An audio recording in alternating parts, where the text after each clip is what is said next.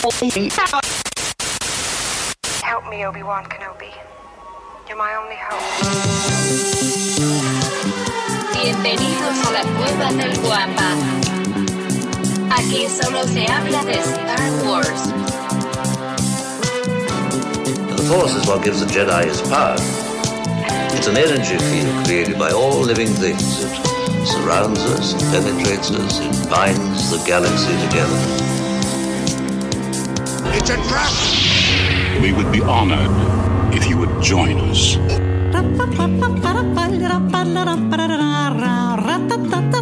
¿Qué tal, mis queridos Wampas? Bienvenidos al episodio 174 del podcast Hablando de Star Wars, patrocinado por la cueva del Wampa.com, el santuario para todos los coleccionistas y fanáticos de Star Wars. Recuerda la cueva del Wampa.com. Como es de costumbre para esta grabación, me acompaña el buscador eterno de la luz, el criptógrafo del templo, mi querido amigo, por supuesto, su amigo George. Buenos días, Davo. Buenos días Yo, a todo el. Guampa Auditorio que se junta este sábado, sábado de tertulia tempranera. Y a los que nos escuchan en la versión en vivo, en el transcurso de la semana, a través de las 20 mil plataformas de audio. Oye, Bienvenidos. son un buen.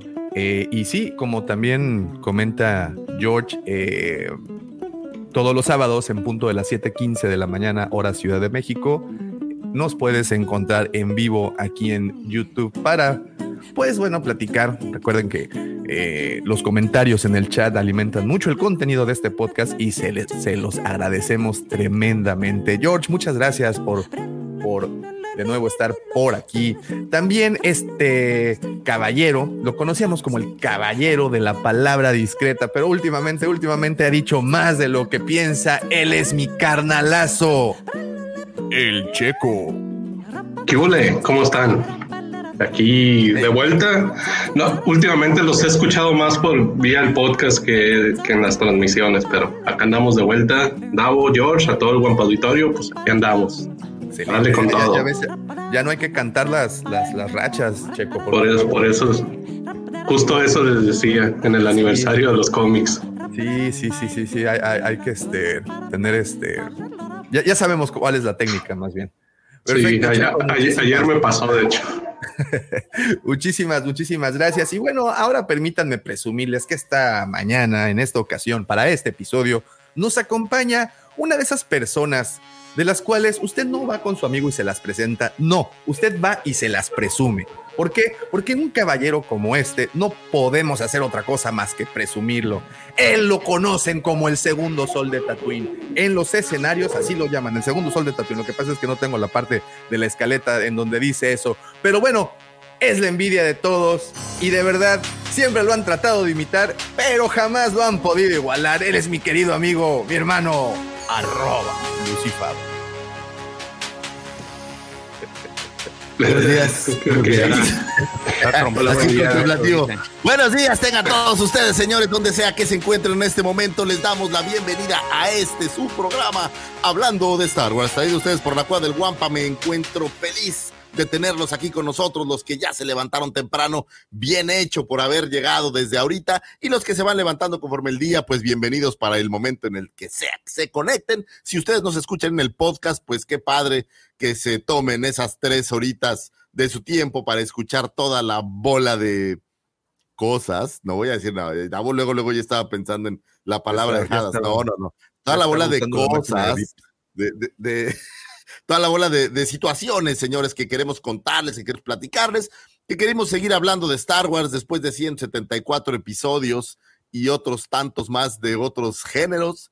Pues Star Wars sigue dando de qué hablar y por lo que parece seguirá haciéndolo durante un tiempo, porque no parece ser que eh, la cosecha de, de historias se termine pronto.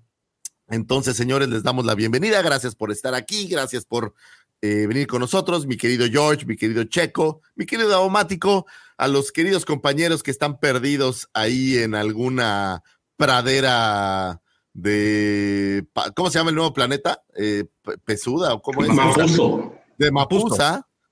Mapuso. No, Mapusa, Mapusa es como, como materiales eh, publicitarios Sí, SA. No sé por qué ese planeta, el nombre de ese planeta me suena como una empresa muy chafa, güey, que no tuvieron alguien que les pusiera nombre. Sí, y, y luego cuando ves que el planeta es como si estuvieras corriendo por los terrenos de Arizona, pues es un poco extraño. Pero bueno, señores, estaba- bienvenidos sean ustedes. Gracias por estar aquí con nosotros. Si Quinlan Boss llega a aparecer ahí, güey, está así de parecer este en Tarahumara, güey. Está así de que, de que lo deporten por inmigrante ilegal, güey. Es como si estuviera corriendo ahí en la frontera. De verdad yo estaba preocupado porque en cualquier momento apareciera la patrulla de migración y se echaran para atrás al señor Topo. Pero bueno, Sí, hombre, ese señor Ya. Topo se ve que seguro era ilegal. Eso sí, no eh, creo que- ¿no? trae Oye, ahí. tenían que ponerle los pelitos de los topos. ¿Eso ¿Era necesario ponerle los pelitos en la boca de los topos? Híjole, Lucifer, no lo sé, pero qué envidia, güey. Tener pelos en la boca.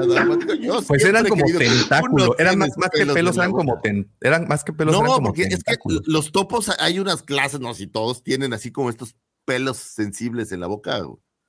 Entonces, Sí. Oye, yo aquí sería ser bueno insertar el sonido. Aquí sería bueno, y esto va en para postproducción, eh, insertar el sonido de voz Nas, ¿no? Sí, pudiera ser interesante. Oye, ¿no te has dado cuenta de- del barrio. Me di cuenta de algo en Obi-Wan que me llamó mucho la atención y es cómo en esta galaxia muy lejana el inglés es el idioma favorito de todos. Está súper chido, ¿no? Hasta el señor Topo habla un inglés fluido y un inglés perfecto. Es, es muy llamativo. Es que esa es, parte. es la, la, ¿cómo se dice? ¿Cómo le llaman, George? El idioma estándar. De universo. No, ¿cómo le llaman? Sí, en Básico. Básico. básico, exacto. Básico. No, está Entonces- bien en todos lados y los rincones de la galaxia se, se maneja. Entonces Es como, es, pues, es muy es- bonito. Pues un pequeño reflejo de que si tú vienes al pueblo más recóndito de aquí de Yucatán, la persona que te atiende te habla inglés. güey. Sí, para los turistas, pero así la señora que está en la tienda cocinando una cochinita, no todas hablan inglés. Sí. Oye, fíjate Sí. eso que dice Maxi está interesante. ¿Qué dice Maxi? Mapuso es un guiño a The Book of Boba Fett y su referencia al padrino, el planeta Mario Puso. Ah, mira qué interés. Ah, mira, ahora ya te gustó, ¿no? Señor Maxi, ahora, sí- ahora sí me gustó, güey. Ahora sí, Gracias, ya- Maxi, ya- ya- por muy esa- bueno. Ah, Ahí está, Oye, ahí está para que, la, para que la en el Instagram, Davo. ¿Eh? Para que la pongan en el Instagram. Ya viste que posteaste algo de datos curiosos, sí. así que Sí está, esa sí está buena, esa referencia, Sí. la verdad. Gracias, Max. Muchas gracias por esos aportes tan, tan, tan. Mi querido Max. Me acordé mucho de. Max el otro día que estaba haciendo mi playlist de metal. Dije, se la voy a mandar al Max para ver si, si coincidimos en algunos. no, no creo que le escuche este Matute, cabrón. O, o je- o No, jeans. metal, güey. No, no, no la que escucho con mi mujer para que no me latiguen. La que escucho ya cuando estoy trabajando solo, güey. Ay, ay, sí, ponla de frente. La de para relajarte. No seas bandido, eso no se dice. Para relajarme. Que a mí sí me pegan y no tengo miedo a decirlo, mi amor. Yo sé que la gente sepa que me golpeas y que duermo en las salas y me porto mal, no pasa nada.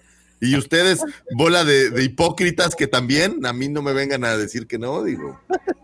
Ay, yo, yo soy mandilón, yo nunca lo he negado. Yo, yo sí, al 100. no Happy tengo- y, y la life, verdad, happy life, Lucifer.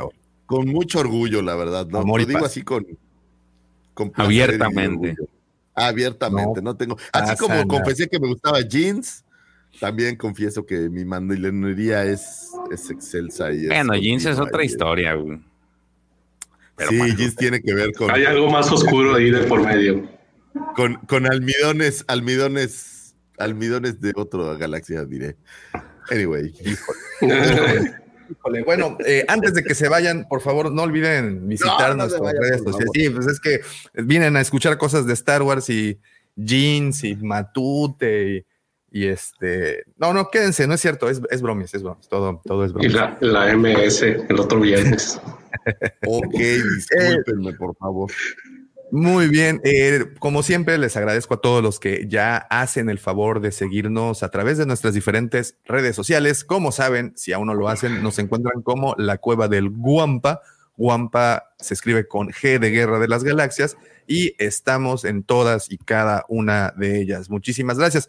También si lo que deseas es continuar con la conversación después de que este podcast se acabe, te invito a unirte a cualquiera de los dos grupos, incluso a los dos si quieres, Nación y Legión Wampa. Legión Wampa es nuestro grupo de WhatsApp en donde todos los días, las 24 horas, los 365 días del año, se comparte información, tráfico de memes, stickers, información ñoña y demás. No voy a decir que PDFs porque luego señor Zuckerberg nos manda un misil teledirigido.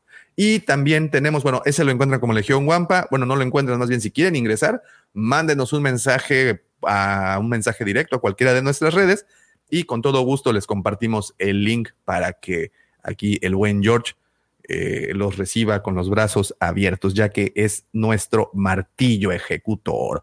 Y si lo tuyo es más el Facebook, bueno, también tenemos Nación Wampa, nos buscas así, como suena, Nación Wampa, y eh, ahí contestas un cuestionario bastante rápido. Y al igual que Legión Wampa, pues todos los días, a todas horas, se comparte información. En los dos grupos se tienen reglas muy estrictas con respecto a los spoilers, pero cuando se levanta el veto, bueno, la información fluye como las aguas del Nilo cuando el apocalipsis. Eh, estoy, vengo bien poético porque estaba ahí leyendo un, libro, algo. Sí, dicen que en el aire. Es muy recomendable, este, Lucifago, se llama el Testamento, el, el, no el Testamento, el, ¿cómo se llama? lo que escriben para la Biblia, el, los manuscritos, los. Ay, se me olvidó el este, nombre, güey. Evangelio. Evangelio, el Evangelio maldito, gracias. El Evangelio. Ah, Checo, las traes, las traes. Es, que hoy, es que hoy estoy listo para hoy, exacto. Que tiene examen al rato, güey. Tengo examen y tengo que estudiar. no creo que este sea el lugar donde vayas a aprender mucho, pero, pero si podemos ayudar en algo, Checo, adelante. No, no, al contrario, simplemente todo lo que escuche aquí lo voy a aplicar a la inversa ya y voy a sacar 10. Cáele con una astrofeméride al, al, padre. Dile, padre, ¿usted sabía que es cumpleaños? Hoy es día de San Medorio. Hoy es día de San Medorio, ¿no? ¿Sabe qué día es San Medorio? Sí, tírale una. Es más, güey, ahí, es la, prueba perfecta. Tírale una astrofeméride, tírale una astrofeméride a ver qué te dice. Así una de estas. O, este dile, oiga, padre, ¿usted sabía que allá en el desierto de Judea Jesucristo vagó con una pequeña de 10 años y luego un Stormtrooper llegó y los capturó? Uh, es perfecto. ¿Usted sabía que Jesucristo no fue el único que no tuvo padre? Una cosa así, pues, que cale, que cale así, sabroso. Como si el señor Topo viniera y te agarrara y... Guácala, qué rico. Guácala, qué rico. así con, los, pelos aquí en el cachete del Bueno, ahora cambia la jugada. Imagínate que fuera la señora Topa, güey pues está, si está tan fea como el señor Topo, la verdad también creo que me Olvídate de eso. Simplemente se apagan las luces del recinto y. Una caguama ha sido un trago y órale. Tonayán si se puede. Oye, un, especial... las métricas de este canal dicen que el 99% de las personas que ven el canal son hombres, así es que. Qué bueno. Eso y Cristi. Cristi, te mandamos un Perdón. Provecho, por cierto, a todos los que están desayunando también.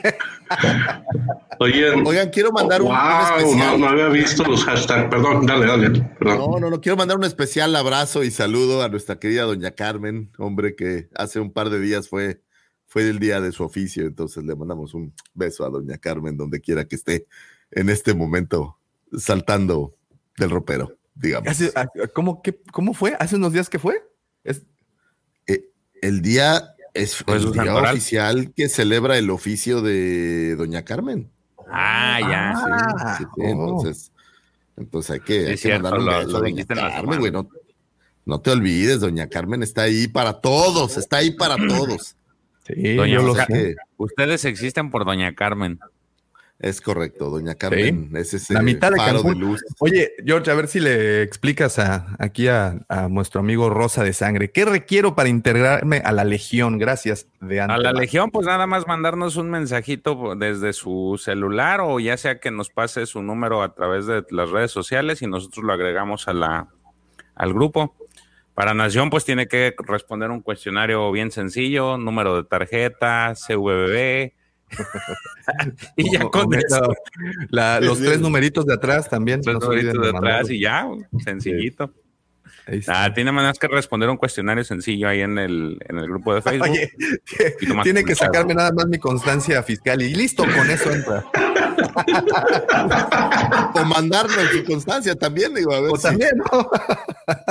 Qué buenos esos memes, ¿eh? No.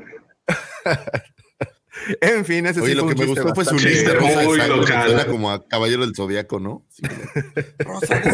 Muy bien, pues esos son nuestros dos grupos, Legión y Nación Guampa. Y habiendo dicho todo eso y cumpliendo los primeros 15 minutos del programa, los dejo con la sección más bonita de todo el canijo Internet. Si tú un día te estás preguntando, ¿por qué voy a pagar hoy? ¿Por qué le voy a dar mi dinero a Telmex por Internet cuando este debería de ser gratis? Bueno, hasta ese momento yo te recomiendo que lo sigas pagando porque sin Internet no tendrías la magnífica sección del señor Lucifagor y sus astroefemérides. Muchísimas gracias, joven Dabomático. Y vamos a hacer un experimento esta semana. Mi querido Checo tiene un evento litúrgico, ni siquiera sé si eso existe tal cual, pero, pero va, va a tirar una estrefeméride ahí en medio de la misa a ver si, a ver si pega. Ojalá que, ojalá que jale algo interesante. Hay que hacer una votación. Hay que hacer una votación de todas las astroefemérides. ¿Cuál voy a tirarle al padre? Ah, me gusta, me gusta. Sí, ahor- ahorita, ahorita puedo hacer una buena votación al respecto. Señores, vámonos con algunos sucesos que tuvieron su tiempo, su momento de un 6 a un 12 de junio. Rapidísimo, ya estamos en el ombligo del año, ya estamos a mitad del año. Se nos está yendo, hijo, como agua. No sé a ustedes, pero a mí te lo juro que cada vez se me va más rápido. Y quiero, quiero pensar que no es por estar más viejo cada día. pero- Rapidito, como agüita. ya estamos a medio año, ya te distraes tantito y ya llegó el primero de septiembre y es el cumpleaños de Lucifagor. Y recuerden que recibo regalos y todo, no me quejo, no ¿El pasa primero? absolutamente nada. El primero de septiembre, sí. Entonces, No, me refiero al primer cumpleaños. el primero, sí, la primera ronda. Ya saben que los que, los que somos raritos tenemos dos, dos rondas: dos carteras, dos celulares, dos computadoras. Porque Dos crees que te Obi-Wan van Black a- Series.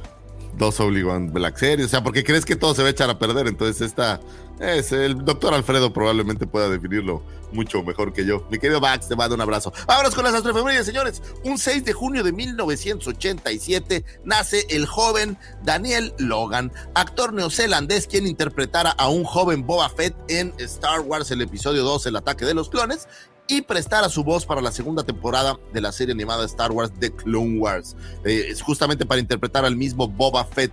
Obtuvo el papel tras una audición de 5 jóvenes. Ustedes imaginan, esas cosas no las pensamos. El trabajo que requiere audicionar y decidir quién va a ser el actor encargado de un papel. Tú imagínate que para este papel, papel que es, pues fue pequeño, no es un papel que tenga demasiado, ni demasiados diálogos, ni demasiado tiempo en pantalla, entrevistaron a 5 mil changos. Imagínate lo que te lleva a hacer estas audiciones, debe de ser un, un chambal. Eh, el señor Daniel Logan eh, también tuvo una participación, esto me la chuté ayer, en Sharknado, la cuarto, que se llama The Fourth Awakens. No sé si ustedes han tenido oportunidad de verla, es, es una joya del canal Sci-Fi que no deben desperdiciar nunca, señores, porque si alguna vez puedes tirar tu tiempo a la basura, creo que es este Sharknado te puede ayudar bastante. Tenemos eh, seis entregas, me parece que hasta la fecha de Sharknado y todas son, son una joya maravillosa. Pues el señor Daniel Logan aparece en Sharknado con el papel del Capitán Fett. No sé si le recuerda a alguien, utilizando un curioso casco eh, de vivos verdes y un pequeño vivo rojo que me recuerda a un personaje de otra saga. Entonces tenemos en Sharknado un crossover con Star Wars, lo cual lo hace a Sharknado una de esas cintas que se volverán de culto. No tengo idea cómo la gente de sci-fi sigue haciendo estas películas. Son, son una cosa impresionantemente mala.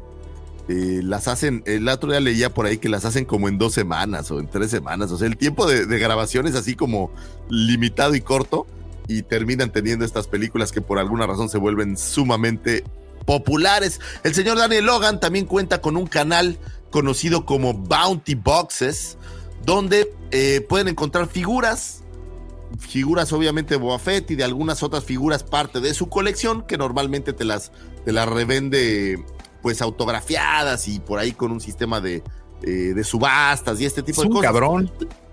Tiene su, su- su cuate con el cual lo involucraron en un chisme hace dos años, ¿te acuerdas? Ah, Park. Con, con Daniel, con Daniel Parque, con este Ray Park. Ray Park. Ray Park, tienes razón. Eh, le firma ahí es, eh, Darth Maul y es lo que más vende. ¿Tú crees que va a vender figuras de Boba Fett con su firma? ¿Quieren la de Ray Park? Es más valiosa. Oye, yo sí quisiera la del Capitán Fed, güey. Es más, si yo lo veo, lo voy a invitar a la Juanpacón del próximo año y le voy a decir que me firme un Boba Fett, pero que le diga Capitán Fed Sharknado. No, no, no Una sé si así. tuvieron oportunidad de ver la presentación de los ¿De 20 Clone Wars? años del ataque de los clones en la Celebration. Sí, la estuvo misma bizarro. impresión que me dio a mí, pero parece que este güey se subió con unas cuantas cucharadas de más al, al- al escenario.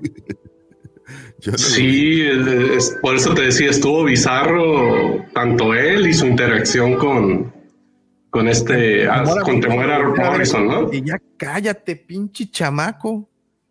¿No la vieron? No, no lo vi, no lo vi. Yo la vi, pero sí, yo pensé que era su forma, como nunca lo, nunca lo había visto en una entrevista, pensé que era su forma natural de, de comportarse, pero No, de hecho lo sí. están diciendo, sí, sí, dije, ay cabrón. sí, como que siempre trae sobredosis de azúcar el compa, güey, pero porque sí, sí es muy, muy energético, güey, sí. Sí. Enérgico, perdón. Sí, Pues sí, digo, no por nada su carrera no, eh, su carrera actoral no ha tenido un, un repunte. Digo, su mayor trabajo después de Star Wars es los 30, no, ni siquiera los 7 segundos del Capitán Fett, entonces no creo que algo, alguna razón habrá. Pero a mí la verdad, el cuate me cae bien. He visto un par de veces los videos donde vende las figuras y, y la verdad es que me cae bastante bien el señor Daniel Logan. ¿Le habrá sucedido un poco como al joven Anakin Skywalker? Que No, después de. no, nada al nivel de, pues, de nuestro pobre Jake Eh, Lloyd. güey. Sí, Jake Lloyd Yo siento acabó. que este mano. fue más por decisión propia que se alejó y empezó su cotorreo con lo de Star Wars. Porque se ve contento el vato, o sea, le- se ve que le gusta todo ese desmadre. güey. No, y ¿sabes qué? O sea, vele la cara, güey. Tú cre- este güey tenía desde niño cara de que no se dejaba eh, bulear, ¿no? Y el otro chavillo, pues sí estaba como más mequito, ¿no? Sí. Ahora digo, este tampoco sale en pantalla tanto como para que fuera destruido como Anakin, creo. No sé. Aparte, no es lo sí mismo ser Anakin, el esclavo Skywalker, que Boba Motherfucker Fed, güey. Sí, Hay claro. diferencia. Bueno, y aparte él en, en Nueva Zelanda que haya salido en Star Wars, puta, pues debe ser una joya. No, además, este cabrón figura este pública ya, güey. con el que le pegan y cazan ballenas esos güeyes. Entonces, sí, no, está cabrón. Es diferente. Oye, también, ah, digo, no tiene nada que ver, pero al que vi fue al temor a Morrison haciendo una jaca ahí a medio panel. Varias hizo el güey. Sí, Me- sí, me- sí, se ve. Lo que me dio risa fue que le pidan que haga el banta, do de banta. Ah, sí, muy- ¿Y es una jaca el Banta? A ver cómo No, es, es como les Es, muestran eh, los Tosken, que se pone las manitas así y empieza a bailar. Ah, Se volvió un baile, de, Oh. de banta. Ok, entonces habrá que, que prepararlo para la siguiente Guampacón. Le voy a pedir al profesor que nos haga una coreografía. Ya ven que el profesor baila de verdad. Mi querido profesor, le mando un abrazo. Usted un Un bailarín. Ah, hay- de hecho, pregunta, perdón, pregunta Cristian Román por, por el profe. Eh, al igual que Pepe, tuvieron ahorita compromisos fuera de, del podcast. Unos entonces, temillas. Pero Pero no es- pasa nada, regresarán para, para la próxima semana, ¿no? Sin problema. Sigamos, señores. 7 de junio de 1952 nace el señor William John Neeson, conocido normalmente como Liam Neeson. Es un actor de Irlanda del Norte quien interpretara a nuestro queridísimo Jedi Qui-Gon Jinn en el episodio 1 de Phantom Menace. Brindó su voz eh, para el ascenso de eh, Skywalker, así como en la serie televisiva en preproducción Tales of the Jedi. Estaba viendo por ahí IMDB y ya aparece como tal. eh, generando esta preproducción, como sabemos, esta serie de Tales of the Jedi, bueno, pues va a hablar, no sé si toda la serie, digo, no tengo yo los detalles, ustedes a lo mejor son más doctos, porque los cortos me daban la impresión que sí un poco de Obi-Wan y, y Doku, pero no toda la serie va a ser de ellos, o específicamente son solo ellos dos. No, son cortos animados de, de Jedi de la. Pues de las precuelas. Eh, mostraron. no renders, mostraron diseños de, Do- de Dooku y de Qui-Gon. Pero se supone que van a ser historias también de Ahsoka. Este. Son los principales que se vieron. Por ahí también se ve a Mace Windu, se ve a Anakin, pero creo que ellos van a ser como que personajes secundarios de las historias principales. Pero van a ser cortos tipo Visions. Que. Qué buena foto, ¿eh? Sí, qué buena foto. Tenemos aquí a los que nos están escuchando en el video. Pásense para ver al señor Liam Neeson en su actuación en Krull. Gran película esa de Krull. No, también sale este Hagrid. También sale Harry. también sale Hagrid. Sí, sí. Y, y no dejen de escuchar el soundtrack de esa, mu- de esa película, la verdad es muy buena. O, o al menos yo la tengo muy... En general es una excelente película, me gusta muchísimo. Eh. Y bueno, señores, uno de sus más famosos papeles fue el de Oscar Schlinder en la cinta de Steven Spielberg de Schindler's List de 1993, papel por el cual fuera nominado al Oscar. Pero ¿qué creen? Yo creo que ese se lo debió haber ganado, pero pues también le ganó un papelazo. Ese año le ganó el señor Tom Hanks por Filadelfia. La neta, pues la neta, buena, buena película, la de Filadelfia. Me gustó bastante eh, la cinta. Eh, entre otras de sus interpretaciones, el señor Liam Neeson ha actuado, le dio voz al León Aslan en la saga de Narnia, eh, Henry Ducard, conocido como Raza Ghul en Batman Begins, Brian Mills en la saga de Taken, esa bonita saga que se ha vuelto como su sello característico, ¿no? No sé si fue la primera que hizo de, de ese tipo, pero sin duda alguna creo que todas las películas que ahora hace Liam Neeson parecen la película de Taken, es esta película en donde secuestran a su hija en, en Europa, no sé en dónde están exactamente, y él desde casa con oír tres palabras de una llamada telefónica, cae y le cae a los secuestradores. Y la, la verdad, a mí me gusta mucho la película. Eh, curiosamente vi hace poco una que se llama The Honest Thief, que es también de él, que es exactamente casi el mismo plot, nomás cambia a lo mejor la situación. Eh, aquí en vez de secuestro creo que es un robo, una cosa así. Eh, pero bueno, pues es como su sello característico y a mí la verdad sí me gustan mucho sus, sus películas, aunque sean todas como un mega cliché de la... También de hizo de- el, de- el remake de A-Team. O como es un El reboot, ah, remake. es excelente, es excelente. Un segundo, por favor, tengo... The. A-Team. Quiero, quiero entender al señor Lucifer cómo sí puede perdonarle los clichés a, a películas como esas y no a series como Obi-Wan. Ah, bueno, pues porque las películas como esas son para comerte dos palomitas y olvidarlas en tu vida, no volver a recordarlas y no volverlas a ver.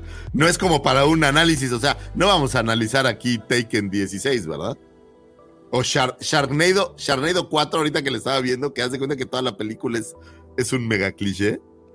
Eh, pues no, no requiere mucho más que, que eso. No, aquí llegamos hasta el 9 nomás. güey. Así es. Señores, pues feliz cumpleaños al señor Liam Neeson. ¿Tienen alguna película favorita de Liam Neeson? Obviamente que no sea de Phantom Menace. Así que. Yo creo tengo que la lista de Schindler. Es una buena. Es una buena. ¿Y, y- y ganó mejor película o le ganó Filadelfia? Creo que le ganó Filadelfia, mejor película ese año, ¿no? Curiosamente.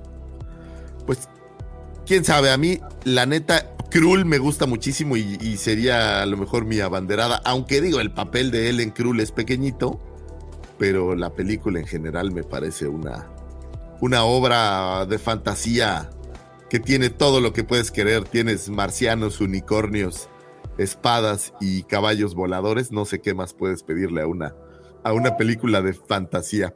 Feliz cumpleaños al señor Liam Neeson, donde quiera que se encuentre. En este programa tiene un espacio cuando quiera venir a dar una entrevista a México o algo. Si alguien de ustedes es primo de él o algo, por favor avísenle que aquí lo estamos invitando para que un día venga a visitarnos. Dime, Daumático, te, quedaste- te vi con la palabra así como que No, es que estoy, tratando de borrar un spam que están metiendo en Sí, el ya, chat. ya vi. Y este, pero no quiero Ah, bloquear a oh. nadie porque ya ves que luego por borrar este contenido basura ando bloqueando personas. y mira, y sigue saliendo. Oye, qué no sé fuerte. ¿eh? ¿Y eso es como un bot o qué? cho- sospechoso. Ah, sí, así. Yo ah. creo que sí. ¿Tú crees? Yo creo que es un bot, digo. Ah, no, sí, pues, pero. Pero tiene como muchos, porque ya estoy este, bloqueándolo desde hace rato. ¿Puedes bloquear al usuario? Eso es, eso es nuevo. Sí, pero fíjate que no sé cómo lo hice la vez anterior y ahora no puedo. Te vas a autobloquear, güey. GP, oye, GP, si te acuerdas que haya dicho Ah, cómo ya, la ya por ya. favor. El GP que nos diga cómo fue. Bueno, señores, pues sigamos. Esperemos que, que esos bonitos bots que no sirven para mucho, pues, pues no molesten más. Y si eres Ya, ya, alguien que nos esté escuchando, oye, así, si eres tú el que nos esté escuchando y nos está boteando, pues no lo hagas, hombre. Ya madura, Juanelo, como dicen en Los Simpsons. Vámonos con 7 de junio de 1943. Nace el señor Michael Pennington, actor, director y escritor británico, quien le diera vida al Moff Tian eh, Yeroth en Return of the Jedi. Para una referencia un poco más, más clara, estamos hablando de este güey que tiene los, le voy a decir los azules, de decirle a Vader que necesita más hombres, que no van a acabar a tiempo aquel We need more men. Y se voltea a Vader y le dice, ah, no hay problema. Si quieres decirle eso al emperador, porque viene la semana que entra, ¿eh? ahí tú sabes, pues será tu problema, ¿no? Y después de ese pequeño comentario dice, no, no, ni te preocupes. ¿A quién no le ha pasado en el trabajo, no? Oye, es que no me va a dar el deadline y no voy a acabar y no sé qué. Ah, bueno, pues si no quieres terminarlo, está bien, nomás que la, la etapa de recortes pues viene en un mes, entonces tú sabes. Eh, yo, yo, yo he tenido varias de esas, entonces eh, pues el señor Michael Pennington interpreta a este Moftian que muere en la segunda estrella de la muerte cuando es destruida y se acabó. No sé si en los cómics George tiene algún algún papel más más allá o el profesor nos podría abrir la mente después a ver si tiene algún desarrollo el personaje mucho más amplio. Yo la verdad es que no lo he visto en ningún otro lado. En escenas borradas se le pone el pedo a Vader, ¿no? Hay, hay, un pa- hay una escena, creo, borrada así por ahí donde, donde se le- Pero pues, fuera de eso, no sé más al respecto de él. Eh, es fundador, el señor Michael Pennington, de eh, la English Shakespeare Company, una compañía te- teatral dedicada, es como nosotros. Nosotros nos dedicamos a difundir la palabra de Star Wars. Bueno, pues ellos se dedican a difundir la palabra de Shakespeare y se dedican a hacer puras obras eh, relacionadas con Shakespeare y creo que tienen bastante éxito allá en Inglaterra. Es una lástima que aquí en mi querido Cancún no haya más teatro eh, de calidad. Tenemos un solo teatro, digamos, a nivel más pro y, y la verdad es que no llegan tantas obras. Creo que el tema es que la gente no va al teatro y el teatro es algo que me gusta mucho. Es una, una pena que no podamos tener un poco más. En fin, señores, 7 de junio de 1972 nace Carl Urban, ahora que está muy de moda, mejor conocido por su papel de Billy Butcher en la serie The Boys, que justamente hablábamos hoy por la mañana y justamente por eso lo traía en mente, que acaba de estrenar su tercera temporada de una manera magistral. Esa serie es mega bizarra, pero híjole, es, muy buena. No sé si han tenido la oportunidad de ver The Boys, si no se la recomiendo, está bastante buena. Ha tenido algunas otras apariciones, por ahí lo pudimos ver también en, Thor, en Ragnarok. ¿Se acuerdan que era este personaje como un poco comic relief? eh, que originalmente es el que se quedó a cargo ahí del puente. ¿Cómo le llaman el puente? Bifrost. El puente para salir de Asgard. Y bueno, pues tiene un papel ahí de redención un poco, un poco cómico. Lo pudimos ver también por ahí en, en Riddick, en Star Trek y en algunas cintas más. Mi papel favorito de este hombre, bueno, pues es el señor Butcher, que es muy divertido, tiene un humor buenísimo. En la serie, en Star Wars, interpretó a un Stormtrooper de la Primera Orden que estaba a bordo del Steadfast, que era la nave insignia de Kylo Ren. Es uno de estos invitados, quiero decir. ¿Invitarán a esta gente para poder después decir que estuvieron ahí y simplemente hacer más? Ah, es correcto. También lo vimos por ahí en El Señor de los Anillos. Gracias, Polar Ranch. Es Eomer, ¿no? Es Sí. eh, Eomer, sí. Te- se, se me fue la idea.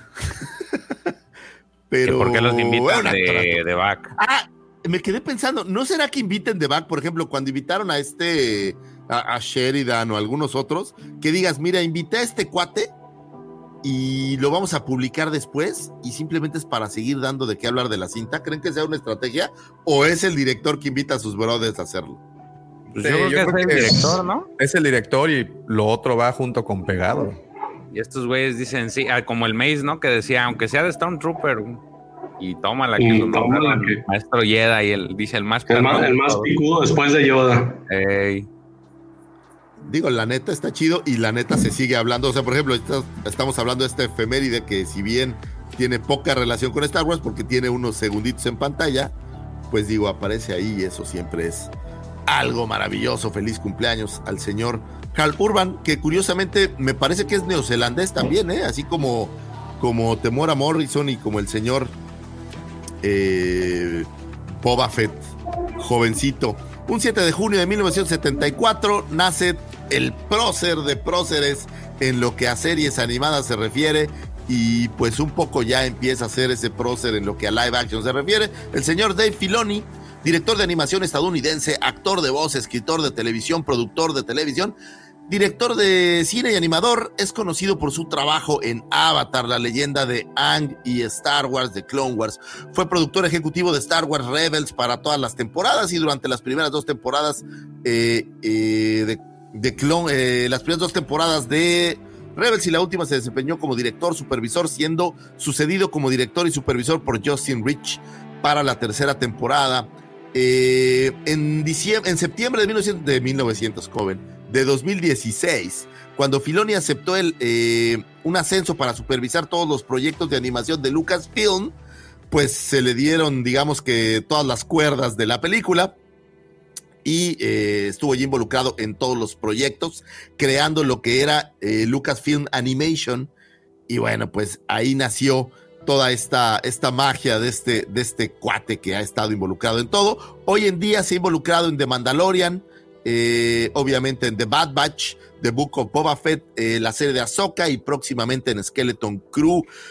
También ha prestado su voz para personajes animados como Embo, eh, algunos droides, algunos Stormtroopers, mandalorianos y cómo olvidar esa voz de Chopper, que es uno de estos droides eh, maravillosos que han llegado para quedarse en el corazón de todos. Debutó como actor para la serie de Mandalorian como el piloto de X-Wing Trapper Wolf en los capítulos 6 y 10 de la serie. Y bueno, pues qué tan buen papel habrá hecho que incluso Hasbro le hizo una figura. Desconozco si la figura es en Oda a Trapper Wolf. No, yo creo que es para que Dave Filoni tuviera su figura. Y con la reciente figura, eh, de, tenemos la de Lucas. ¿Serán los únicos tres que tienen ya figura eh, de ese tipo? ¿Quién más tiene, güey? Eh, Ralph McGuire. Williams no Ah. tiene. Es pregunta. John Williams. No, ah. No, no, no. no, no, pero pregunta por eso. Entonces, no, no, no, bueno, Williams pues debería de tener. Porque aparte sí sale en, en- en- en escenas. Sí hay un cameo por ahí en, en alguna de las escenas. bartender, Pues mira, ¿no? En el arroz, Pero exacto. No estoy seguro si Ralph McQuire era tan, tan claro el que tenía por ahí su, su figura. En este caso, bueno, pues tenemos la de Lucas, No, pues obviamente. tiene, Ah, bueno. Podría decirte que este. ¿Cómo se llama el, el director del regreso del Jedi? Este. Richard Marquand, algo así. Ajá, Macquarie. Sí. Tuvo un. Pues apareció en la, Ah, en la tiene- película sí, en- sí, ah, sí. como piloto del un- ATST y basaron la, la figura o el rostro de la figura de la Vintage Collection del Y 2000. la- Sí, es, es 11. igualita la cara. Es la basaron en él. No está reconocido per se, pero pues queremos pensar que sí. Sí, todas hay las- por ahí un unboxing donde no sabía que el casco se quitaba y era igualito y sí, sí se parece, sí se parece bastante.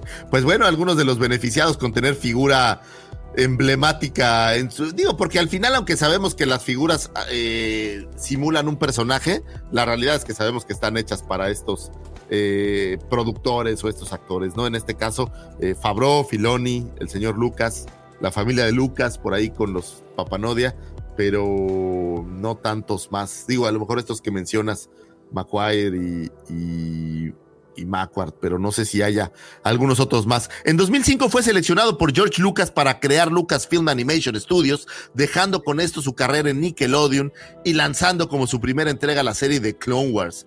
Eh, hoy en día ocupa el puesto de eh, director ejecutivo creativo para Lucasfilm LTD.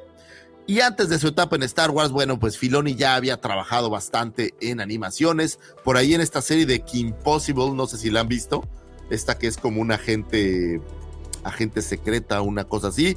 En El Rey de la Colina y en la primera temporada de Avatar, The Last Airbender. El señor Dave Filoni, todo un maestro en lo que a esto se refiere.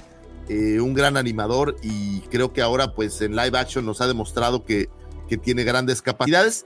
Y bueno, pues a lo mejor más adelante podremos. Imagínate una película Filoni Fabro. Agárrate para la pantalla grande. ¿No, ¿No se les antoja? Sabes que independientemente de la creatividad de este, este señor, de, su capacidad de creación, de, creación, de crear historias, es alguien que creo que ya lo mencionaste, que ha entendido muy bien eh, lo, eh, la intención de Lucas. Más que porque dicen, es que entiende a Lucas o es que es el único que... No, no. Creo que entendió la intención de Lucas y la ha actualizado. Porque pues los productos que ha sacado últimamente pues son, son muy, muy estudiados para todos aquellos que, que, que piensan que las cosas se hacen con, con a la y se va. Pues esta, esta, este, este señor de aquí eh, estudia mucho todo lo que rodea y el momento que quiere, del que quiere escribir. Yo sé que muchos dicen, es que ya mandó a la chingada, perdón, ya mandó a la goma el canon y se ha pasado por el arco del triunfo el canon y bla, bla, bla, bla, bla. Eh, quien tenga tantita noción de cómo hacer storytelling o cómo hacer eh, una historia más interesante cuando ésta se vuelve de lo solo, de lo, de, de, lo leído, de las letras, cuando hay que cambiarla ya a pantalla, eh, no está fácil ese desmadre. Y quien ha intentado hacer un poco de escritura, se podría, puede saber lo que conlleva hacer ese tipo de, adaptaciones y trabajos. Bueno, pero además de que entendió muy bien la, la, la intención de Lucas, a mí me ha gustado mucho su interpretación de esa intención. Y lo hemos visto, por ejemplo, cuando tuvieron esta mesa redonda, cuando estrenaron, de hecho, los documentales del Mandalorian y que él tiene esta plática con los directores. Y una de tantas, porque ha dicho muchas, pero una de tantas, me gustó la reinterpretación que le dio a la, al duelo del destino, a la, a la pelea que tuvieron entre Darth Maul, Qui-Gon, y, Obi-Wan y te explica por qué Williams, por qué Lucas seleccionó esa canción, por qué se llama el duelo del destino, por qué. Y te modifica un poco la perspectiva desde donde veías la pelea. Y hace en la Celebration, la semana pasada, tuvieron oportunidad de entrevistarlos a él y a Fabro juntos. Algo, algo interesante. Y dijo algo que yo no había escuchado de otra persona y con eso entendí muy bien cómo está haciendo las cosas Dave Filoni. Dijo, Lucas nos dejó un hermoso lugar para jugar. Y con eso dije, güey, este, este güey ya entendió cómo está el desmadre. Me gusta mucho la perspectiva que tiene de todo el proyecto y, y yo espero, y, y encontró una mancuerna buenísima con Fabro. Entonces. Y pues también sí. hay algo que me, que me, gusta mucho, que eh, sobre todo en Clone Wars fue muy bien explotado. La premisa de Lucas siempre fue eh, planetas, alienígenas, eh, tecnología.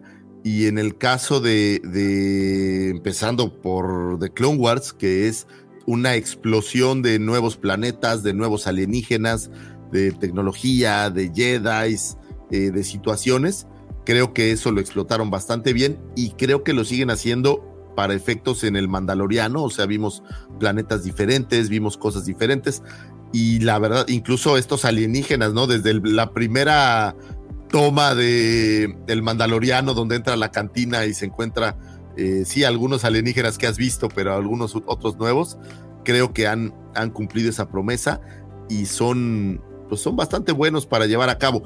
Creo que ustedes saben mis, mis quejas al respecto, no las voy a manejar ahorita, pero yo creo que tienen una gran visión del futuro y creo que van a seguir cosechando muchísimos materiales. Creo que son parte de, la grandeza que hoy tenemos en, Star Wars, en donde vamos a seguir teniendo muchos materiales gracias al trabajo de, estos cuates y sobre todo al trabajo de Filoni.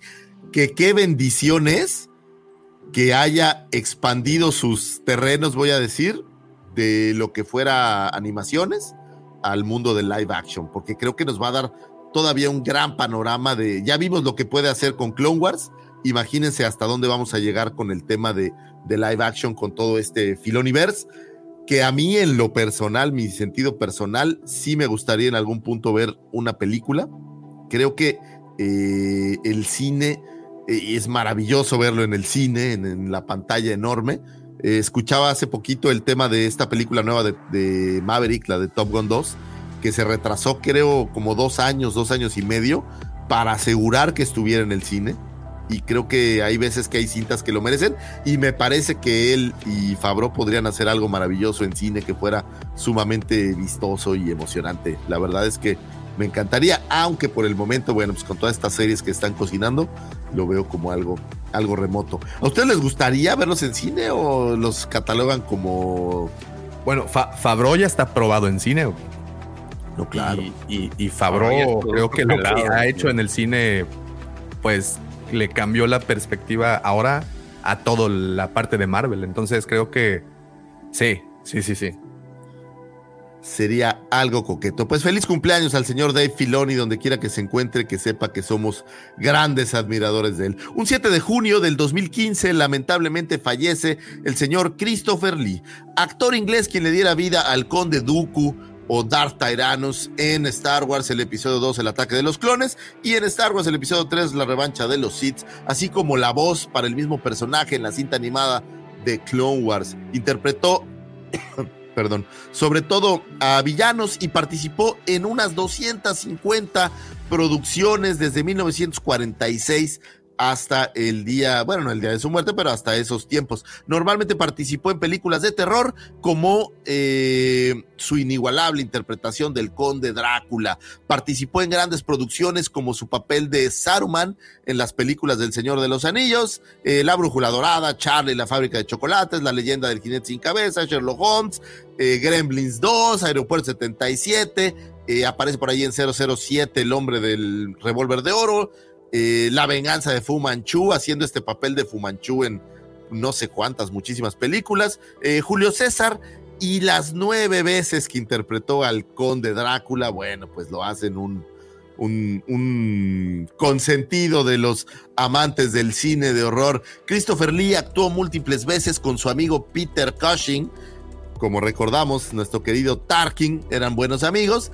Eh, y bueno, por ahí pudimos verlos en eh, The Course of Frankenstein o La Maldición de Frankenstein, donde Christopher Lee interpretaba al monstruo y Peter Cushing al doctor Frankenstein. Lo vimos en Drácula del 58, donde eh, Peter Cushing interpretaba a Van Helsing y Christopher Lee a Drácula. Y bueno, por ahí en algunas otras como Mulan Rouge, Hamlet y La momia, es decir, hicieron bastantes películas juntos y normalmente, bueno, pues casados con este cine de terror. Me parece un actor maravilloso que siempre que lo veo, antes veía a Drácula, pero ahora siempre que lo veo, pues me imagino a nuestro querido Conde Dooku. Soy, me declaro todo, todo un fan del señor Christopher Lee, que descanse en paz donde quiera que, que se encuentre. ¿Alguna película, jóvenes, que les guste de Christopher Lee? Eh, aquí Maxi dice eh, que en la segunda película de Gremlins la hace de científico. Es correcto, aparece. Atrapa a Gizmo, ¿no? Hace, hace experimentos con Gizmo, creo. Sí, sí, sí, sí, sí, sí. Ah, este, no, pues X-Men. X-Men.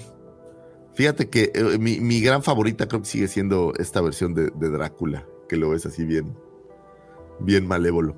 Curiosamente, cuando hicieron Frankenstein, la Universal los andaba demandando y les dijo que ni madres, que no podían hacer un Frankenstein. ¿Y sabes qué hicieron para hacerla diferente a la versión antigua de Frankenstein? La hicieron a color. Uh. Y, con eso, con eso les dijeron, bueno, ándala, sácala, no pasa, absolutamente nada. De, de Willy Wonka. Ah, mira, el papá de Willy Wonka en, en Charlie, la fábrica de chocolates. Nah, un- Oye, un tienes una. eh, ¿Cómo se dice? Giovanni, muchísimas felicidades, hombre.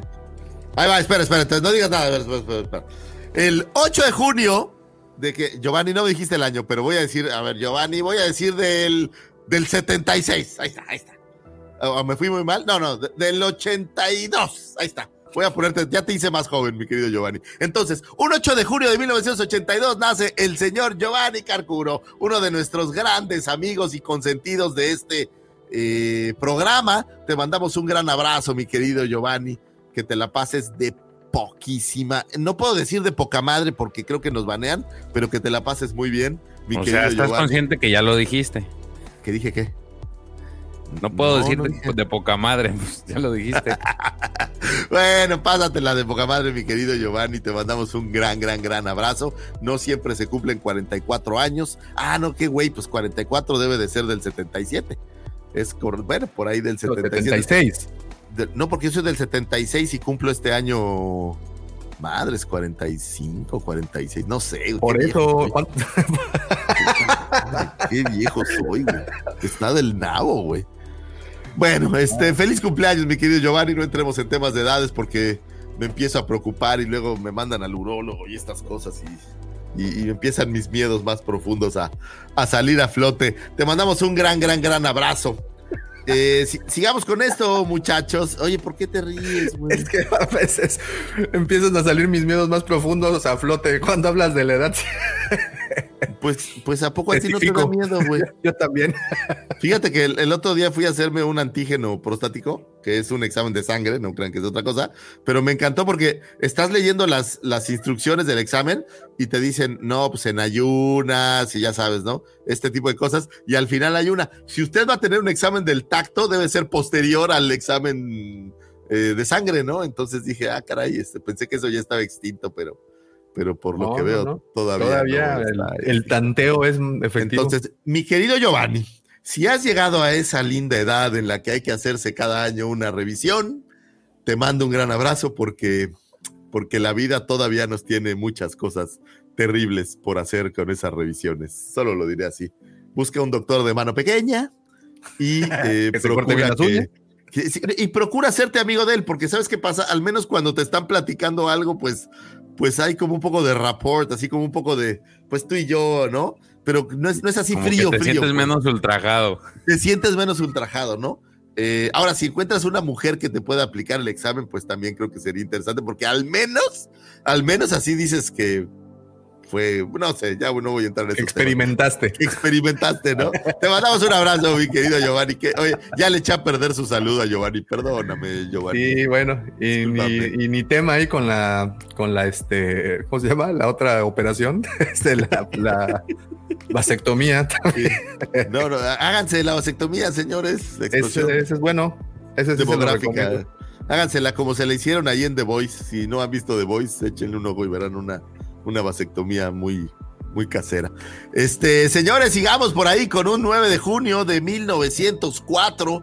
Es fundada la London eh, Symphony Orchestra, la orquesta que estuvo encargada de hacer la música para Star Wars New Hope, dirigida magistralmente por nuestro querido John Williams. Ellos tomaron las partituras de Williams y generaron esa maravillosa música que hoy tenemos. Estuvieron por ahí también involucrados en Cazadores del Arca Perdida y en Superman, esta versión del 78 de la cinta, que es música o bueno, son bandas sonoras que son reconocibles donde sea, ¿no? ¿Quién no se acuerda de tan tan tan tan tan tan tan sí, soy malísimo tarareando, ya lo sé. Eh, oye, soy tan malo tarareando que probablemente ni siquiera supieron que estaba tarareando. Pero era No, Cazadores Indiana del Jones. Indiana Jones. Perdida, señores. Eh, esa es eh, la London Symphony Orchestra. Y bueno, pues obviamente han tenido muchísimo éxito desde siempre. Es una orquesta enorme. Y yo, ¿sabes qué? Esta es de estas asignaturas que me falta por hacer. Aquí en Cancún lo tuvimos hace un tiempo, pero tengo muchas ganas de ir a un concierto orquestral, voy a decir, eh, en donde toquen Star Wars. Me encantaría poder escuchar a una orquesta como tal en vivo. Eh, tocar Star Wars y creo que eso es una de estas cosas que están pendientes por hacer para mí. Que hace, hace un par de años fui a un concierto eh, de aquí de la, de la Filarmónica de la ciudad y tocaron pues los temas principales de, varias películas. Es muy bonito, es muy bonito escucharlo en vivo. Eh, es, es, muy sorprendente ver cómo, tantos instrumentos se alinean para tener una melodía y, que esta, oye, güey, llega a lo más profundo de tus sentimientos y te aflora, ¿no? Cuando suena eh, la apertura de Star Wars, cuando suena el tema principal de Indiana Jones, cuando escuchas temas emblemáticos que, bueno, no únicamente Williams, ¿no? También hay otros, otros tantos compositores maestros y, grandes en su género, eh, de los soundtracks o bueno, de los scores que le llaman a las películas, que, ¿qué otras, qué otras, este temas se han aventado estos señores? Mm, fíjate que yo solo encontré esos tres así de golpe. Tienen muchísimas obras, ya sabes, de, música clásica, pero son las primeras tres que encontré. Seguramente hay algunas más. No tengo como un palmarés más. Habría que, echarle ahí un ojo a detalle. ¿Sabes qué? Creo que sería una idea padre. Digo, a lo mejor ya lo hicieron, pero que imagínate la, la película completa, pero musicalizada en vivo. Creo que eso sería algo interesante. Seguramente ya en alguna, algún sitio ya lo intentaron. Sí, seguro. Seguro en algún lado lo han hecho, pero creo que sería muy padre poderlo ver en vivo y, escucharlo. Esto, esto, es un dato curioso que poca gente sabe. Cuando yo era pequeño, yo soñaba con ser director de orquesta, fíjate. Eh, me, oh. gustaba mucho este tema. Mi papá le gustaba, al, al, tacuache le gustaba la música clásica, tenía muchísimos discos y me gustaba escucharlos y, soñaba de verdad con, con serlo nada más alejado de la realidad. Soy el peor músico que existe. Tengo la peor voz que puede ser. Davomático, has constatado que el karaoke me gusta, pero me gusta por alguna razón que nadie entiende porque canto horrible. Pero fíjate que siempre me hubiera gustado así ser, ser un, buen, un buen director de orquesta. Creo que sería padrísimo. Superman, la lista de Schindler. Y, ah, aquí claro. Pollard también nos menciona que prácticamente todas las películas de Williams. No sé, fíjate que no sé si, si las tres de de Star Wars estuvieron musicalizadas por ellos? Seguramente sí. Digo, pues, son como la de casa, yo creo, ¿no? Ha de ser como, ay, pues échate, échate esta rolita, papau. Qué padre, imagínate un. No, qué padre. Se me antoja mucho. Señores, si ustedes saben que en su ciudad va a haber una sinfónica interpretando, avísenos y a ver si podemos. Yo les. Acabo de ver en, la arena, este, y tengo entendido que es pura música de Williams. Eh, y van a poner en las pantallas películas. Creo que es en septiembre, no recuerdo, pero por ahí me etiquetó una amiga, entonces estaría interesante. Estaría interesante irlo a ver ahí. Dime yo, les, yo les, ahorita que estás hablando de orquestas, eh, si tienen oportunidad, escuchen la, el soundtrack. El soundtrack que hay un soundtrack en Spotify que se llama Cophead, es del videojuego. Este, la verdad está me gusta muchísimo ahorita que estabas hablando de orquesta.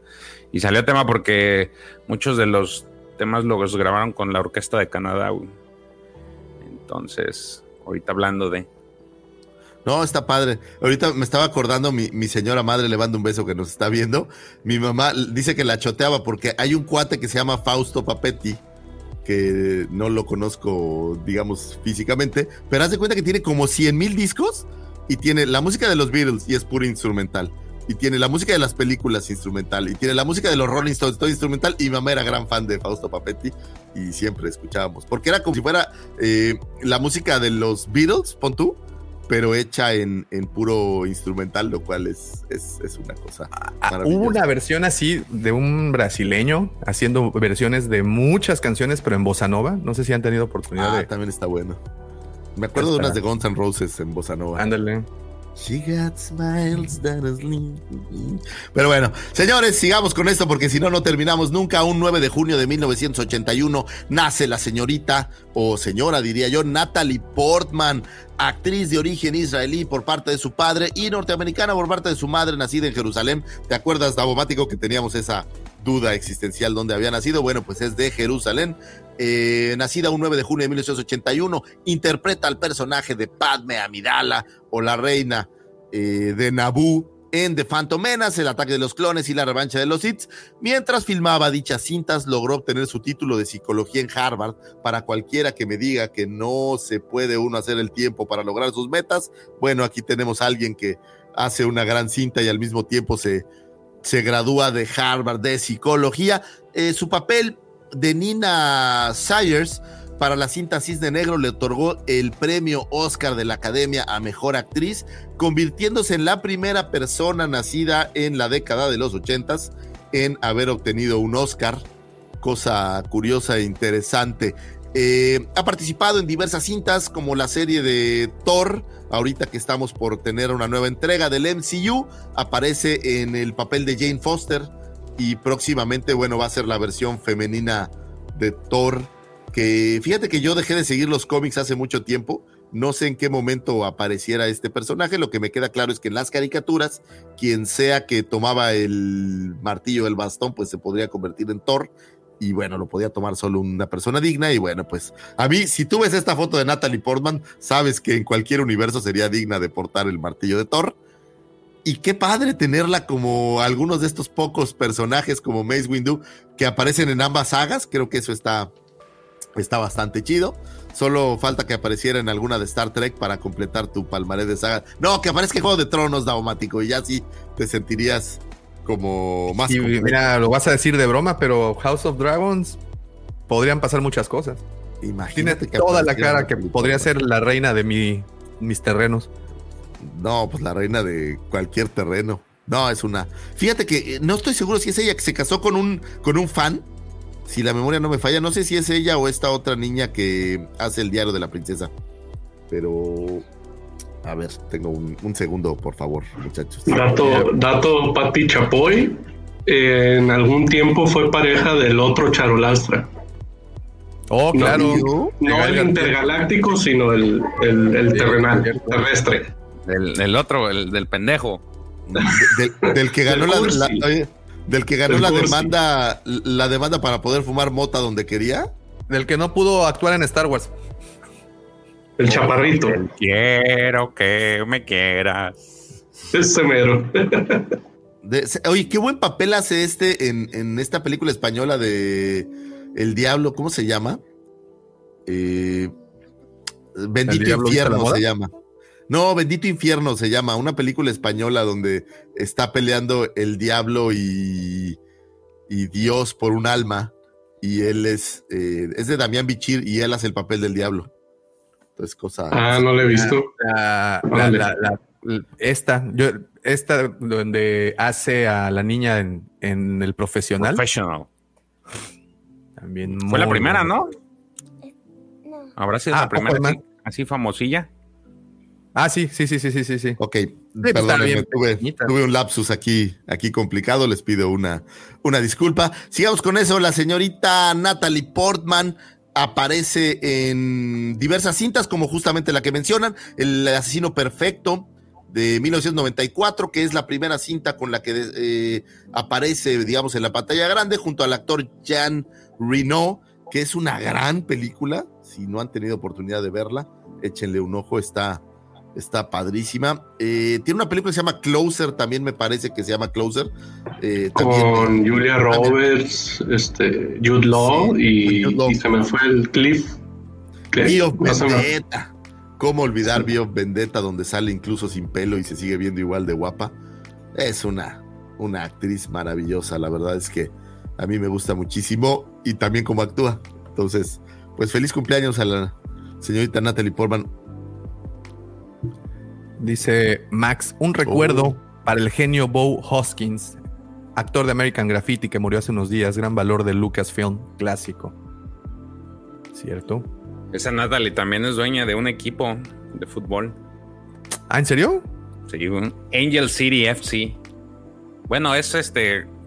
Ya ves de estos actores que se juntan y sí, sí, sí, socia. compran el equipo, es accionista de, de un equipo. No, bueno, pues imagínate. Imagínate lo que no puedes hacer con un título de psicología en Harvard y algunas películas muy taquilleras, un Oscar.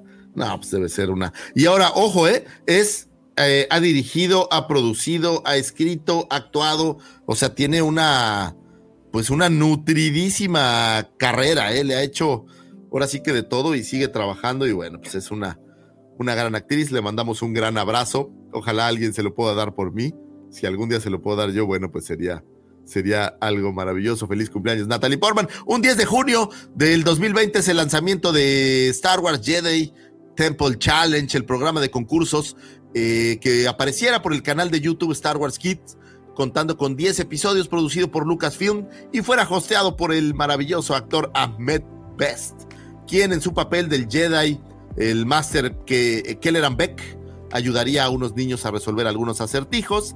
Eh, fuera de eso, pues es mucho más conocido por su papel de Jar Jar Binks. Un 12 de junio de todos los años, señores. Esta mención va con un cariñosísimo abrazo para nuestros más recientes amigos. Eh, el señor Mario Filo y el señor Sebastián Yapur. Les mandamos un abrazo enorme. El 12 de junio se celebra el Día Internacional del Doblaje. Y bueno, este día se celebra para rendir homenaje a todas aquellas personas que se dedican a poner voz a distintos personajes en otros idiomas de una forma profesional. El doblaje de voz es un proceso que consiste en la grabación y sustitución de voces de personajes reales o de animación en un medio audiovisual. Eh, la finalidad del doblaje es dar personal y vida eh, y caracterización de personajes en otros idiomas en Europa. El doblaje inició a finales del siglo XX y a principios de los años 30, utilizando como recurso fundamental para ejercer el control de la información y fortalecimiento de la identidad en un contexto político y nacionalista marcado por la época. Algunos de los países que incursionaron en el doblaje, bueno, pues fueron España, Alemania, Italia. Imagínense estos lugares en guerra que conquistaban y que tenían que traer soldados de otras latitudes, bueno, pues la única forma de hacerlos entender a veces era hacer estos doblajes de los idiomas y poderles explicar. Señores, simplemente esto es para mandarle un gran abrazo a, Sebastián y a Mario, que han sido desde el día que los conocí en la convención, bueno, pues un, un par de grandes amigos y admiro muchísimo la labor del doblaje y la verdad es que admiro muchísimo el doblaje mexicano en general, porque suele ser eh, una de estas muchas cosas que en México se hacen muy bien. En México se, se hace muy bien. Este, no estén. ¿Qué pasó, Checo? Dime. De hecho, Sebastián lo mencionó, ¿no? Que él aspiraba a, ser actor de doblaje y dijo, bueno, si quieres sobresalir en eso, te tienes que ir a México. En ese entonces, digo, no sé si lo sigue haciendo, era como que la meca del doblaje en Latinoamérica, ¿no? Y eso es lo que hizo. Pues ahora creo que cambió un poco. Me platicaban justamente ellos que ahora ya todo es digital. O sea, en el pasado iban a los estudios todo el tiempo y ahora muchas cosas las hacen vía remota. Entonces ya no necesitan estar. Pero sin duda yo creo que México debe de ser de los grandes. Entiendo que en España hubo o había o hay una ley en la que todo debería estar doblado. Eh, entonces, pues ahí también debe de haber muchísima gente haciendo doblajes tal vez tiene que ver con, con, con que el acento español me suena raro. ¿no? No, pero en México, en el PG, no, sí, como no, puso una ley al principio de su, de su periodo, puso una ley que todas las películas tienen eh, que exhibirse tanto en su lenguaje original como en lenguaje doblado. No, eso, eso, eso no procedió. ¿Cuántas películas hay en español? ah, no, pero no, no es que, o sea, que todo tenga que estar a fuerzas exhibido doblado, sino que tienes que tener las dos opciones. Me imagino que eso se refiere a. Sí, que normalmente así es, pero a lo mejor por ahí se les escapaba una, ¿no? Yo, lo que según yo, era lo que estaba implementando este Sergio Mayer. Pero la, idea era que las películas tuvieran subtítulos, este, que, la, que hubiera también opciones de que hubiera películas con subtítulos precisamente para la gente que pues eh, no tiene capacidad de escucha. Entonces, esa era la intención, pero siempre ha habido esta, esta necesidad de tenerlas este, en, idioma original con subtítulos y en idioma ahora sí que traducidas. Sí. Pues ahí está, señores. Eso seguramente hizo que la industria explotara todavía mucho más y los actores de doblaje se volvieran sumamente populares. Aquí tuvimos la bendición de tener en la Guampacón a nuestro querido Mario Filio y a nuestro querido Sebastián Yapur, que son unos tipazazazos. No paro de reconocer las grandes personas que son. Muchísimas gracias por estar aquí y bueno, pues muchas felicidades en el día de su oficio, que esperemos se la pasen súper chido y que les hagan una mega, mega peda, la verdad. Yo sí me pondría un pedote. No hay día del timeshareero, por eso es que yo no, no celebro, pero deberíamos también de hacer uno. Que se hagan una buena. Oye, buena oye, pero el Mario Filio con todos sus hermanos, imagínate, la, imagínate el cotorreo que se avientan, ¿eh? Uf, uf, debe de ser un gran, gran, gran desmadre. Grandes personas, les mandamos un gran abrazo a, a- a todos, a todos ellos, a todos ellos. Yo, yo- ayer conocí a un par. Eh, a- al que le hace la voz de Maui. Ja, este, ja, ja, ja. a- y el de Luke Viejo y, y así. Y al otro que hace la voz de. A Don Beto. Ajá, ¿cómo se llama? Beto Castillo, ¿no? Eh, y el otro se llama. El que hace la voz de. Feeling de, en Dragon Ball. Ah, este, al gordito. Se me olvidó su nombre. Ay, qué culero El- soy el gordito, pero. Sí, pero él. Y también, ahora ya sé, la señora que hace la voz de Pikachu o de Pokémon. la voz de- ah, ok. La voz de- Sonaste, diste, oficialmente diste el viejazo ahí, Dabu. Yo lo sé. Se, se vio gacho. Mario, Mario Oficialmente di, voy a jugar con Nintendo. Ma- Mario a jugar con Castañeda, sus Davo. Nintendos.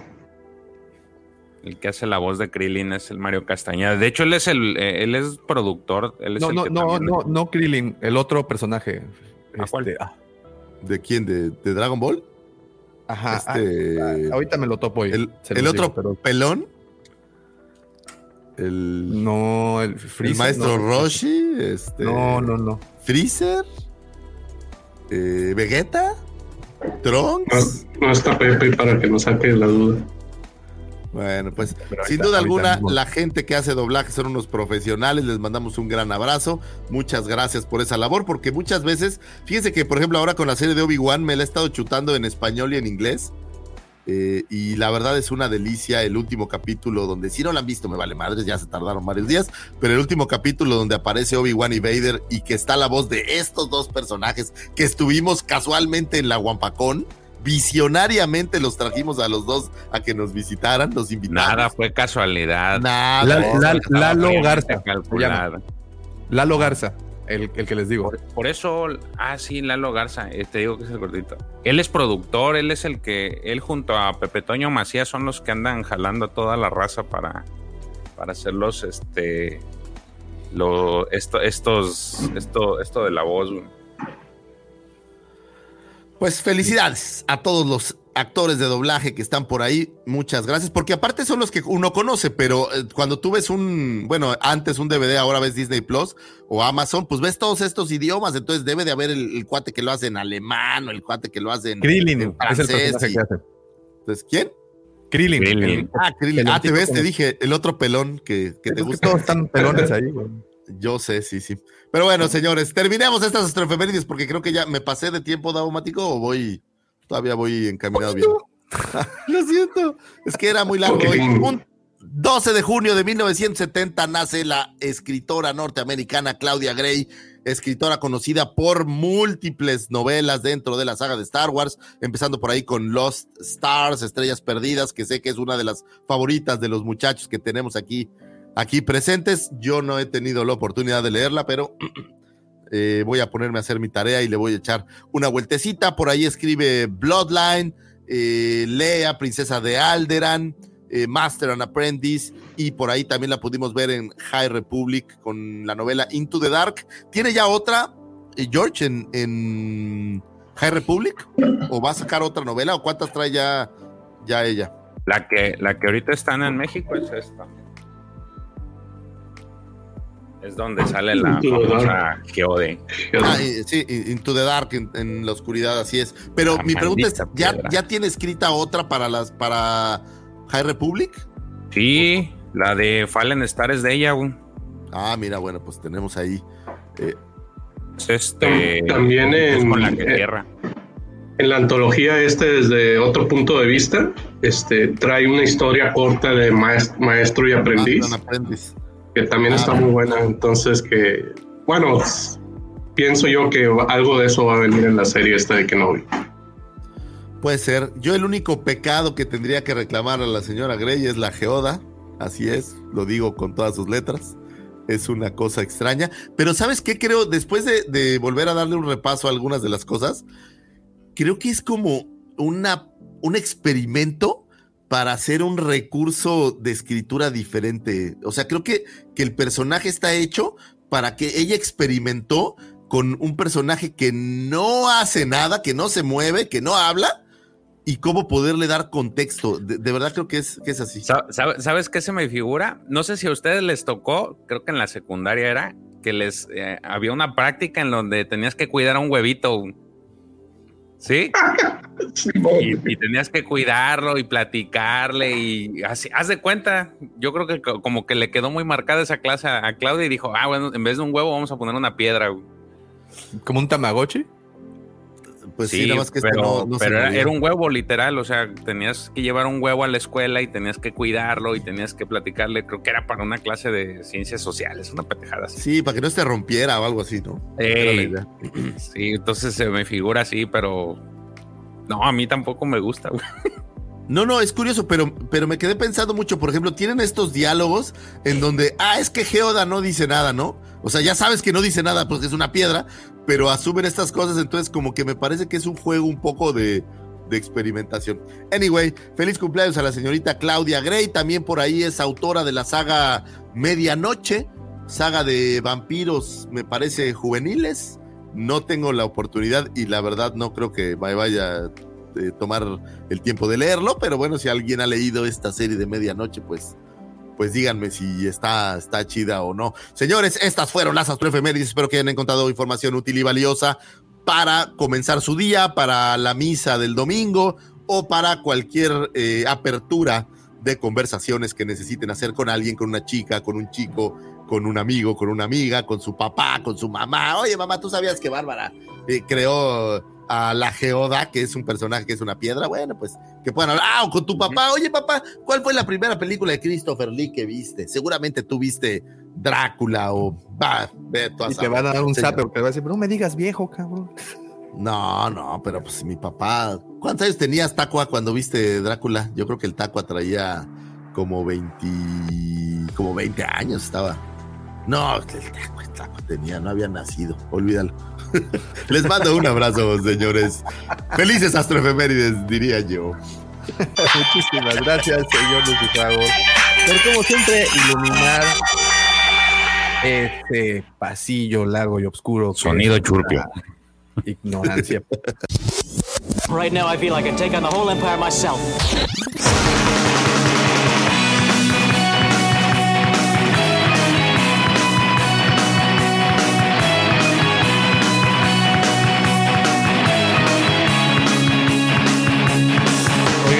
Gracias a todos los que están en el chat platicando. Gracias a esos comentarios. Pues este podcast se repleta de, de carnita, como dice el señor Lucifagor. Pero me quedo con un par de comentarios ahorita que quería destacar. El señor Pedro Arias nos comenta: Los sábados de cartoons me cambiaron de adulto con ustedes. Antes Teenage Mutant Ninja Turtles a las 6 de la mañana, ahora ustedes. Genial, saludos desde El Salvador. Saludotes, Pedro. Muchas gracias. Saludos, saludos. Y tenemos a. Frank Trueba. Voy a Cancún en agosto. Trataré de llevar a mi hijo a la cueva por algo. Cerrado, aquí nos vemos, Esperamos, cerrado. hermano. Te esperamos. Suerte a todos los que en este momento se están yendo a trabajar, como el buen Jan Bechetto, también por ahí Max, también nos dijo que Max, se estaba Max yendo y a chambear. Copia, sí. Recuerden que, como les he comentado, este podcast lo grabamos el sábado tempranito. Entonces, este. Mira, también hoy es cumpleaños número 41 de McLovin. Para que envió Super Bad o Super Cool, no sé, dependiendo de donde la hayan visto. El buen McLovin, que luego ese actor hizo el villano de Kikas, ¿no? Sí, Que son los únicos lugares donde lo ubico. Ya yo no, no ubico, no lo ubico nada más. Oigan, eh, para los que están en el chat también, yo creo que ya se pudieron dar cuenta que eh, lancé una encuesta. La encuesta dice, ¿qué prefieres? ¿Series para Disney Plus? ¿Películas para el cine o películas para Disney Plus? Esa es la encuesta. Voten, por favor. Eh, al finalizar el, programa, pues obviamente ya leeremos los resultados. Y bueno, ¿y por qué es esta pregunta? Creo que al finalizar la celebration, eh, nos dejó muchos tragos dulces, mucha esperanza, sobre todo mucha, eh, nos anticipó bastante contenido que iremos viendo tanto a lo largo del año como a lo largo del 2023. Eh, no, no, estoy seguro, creo que para el 2024 no mostraron nada o, o, no, ¿verdad? Solo para, incluso la película, ¿no? Va para el 2023. Eh, entonces, pues bueno, ¿qué prefieren?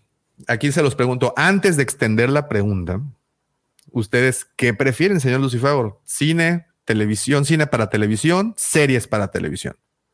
Yo amo el cine, güey. Me gusta muchísimo el cine y es, yo concuerdo, no sé de quién es el eslogan, pero el cine se ve mejor en el cine. Y a mí me gusta, a mí me gusta, de Cinépolis, no sé de cuál, pero a mí me gusta muchísimo el cine. Digo, el, el tema de, de, las series y lo demás, pues está padre por la comodidad de hacerlo en casa.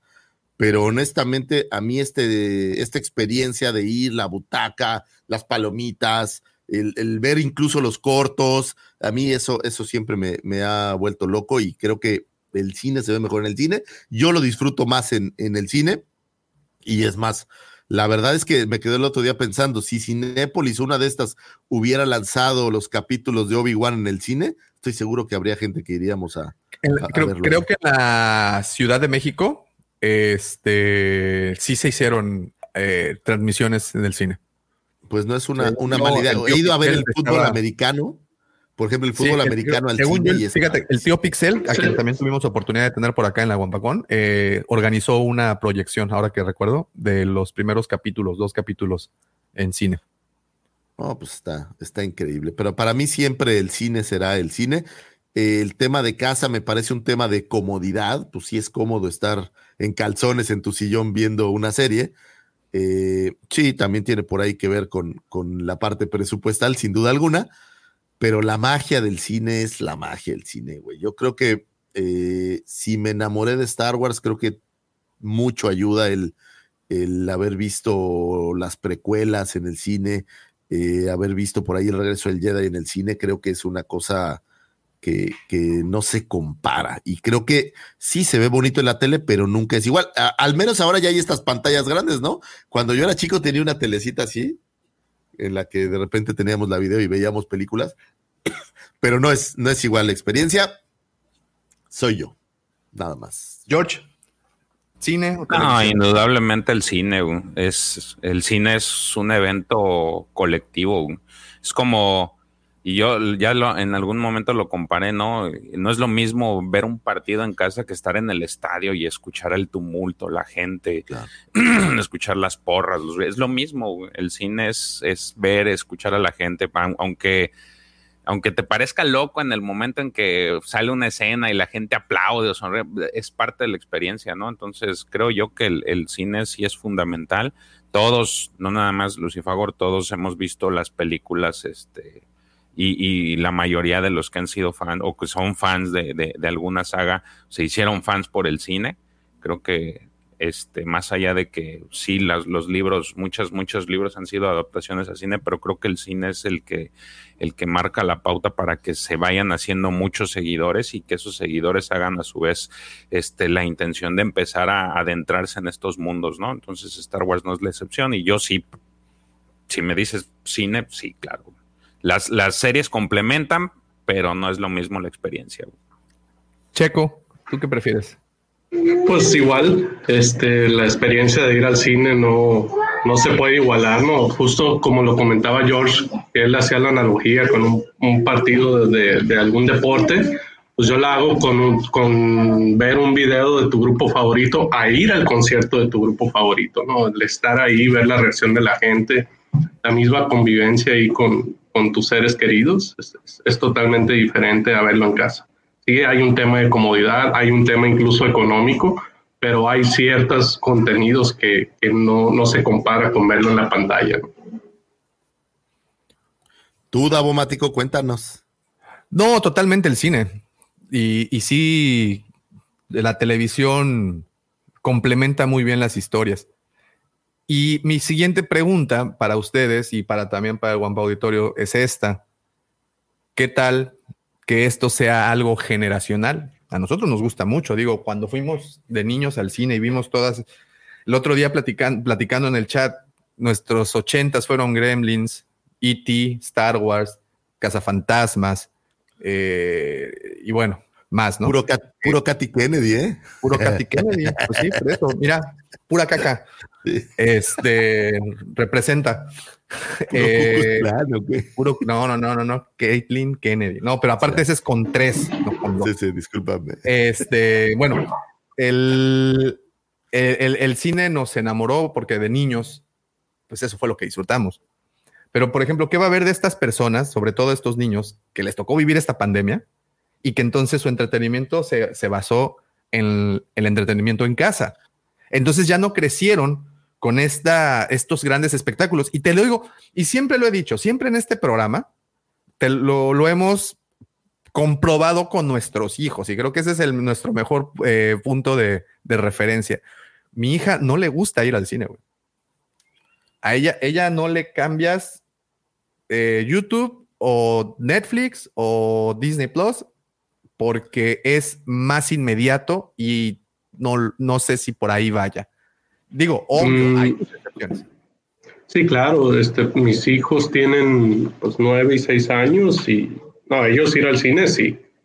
Y desde muy chicos fueron al cine, que yo recuerde, creo que la primera que fuimos a ver fue, no sé si mi villano favorito 3 o la de los Minions, pero más o menos en, esas, en esos años fueron las primeras películas que vieron y también les encanta la experiencia de ir al cine.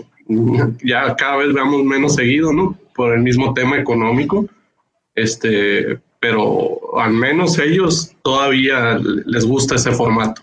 Pero sí, pues, va a haber un, un cambio generacional que, pues no, no sé si la palabra sea me da miedo, pero pues que, que en algún momento desaparezcan. Bueno, no sé si vaya a ser así, pero, pero se va, a lo mejor va a reducir mucho los, lugares donde podamos ver eso, ¿no? ¿Sabes qué? Creo, aquí hay dos temas separados, pero y, y lamentables a veces juntos. Eh, las plataformas, con todas las virtudes que pueden tener, creo que, que les pasó un poco como a la música. Se normalizó, se volvió, ya dejó de ser especial porque todo lo tienes a la mano. Yo me acuerdo que antes oír un disco era una actividad, tú te sentabas a oír el disco de Pink Floyd porque te gustaba, veías el material, leías la letra. Hoy, digo, yo no he visto a nadie que ya lo haga, no conozco a nadie que se siente a ver los materiales de los discos y se volvió muy normalizado. Las bandas tienen que sacar muchos materiales todo el tiempo para estar, digamos que en, en, en el top.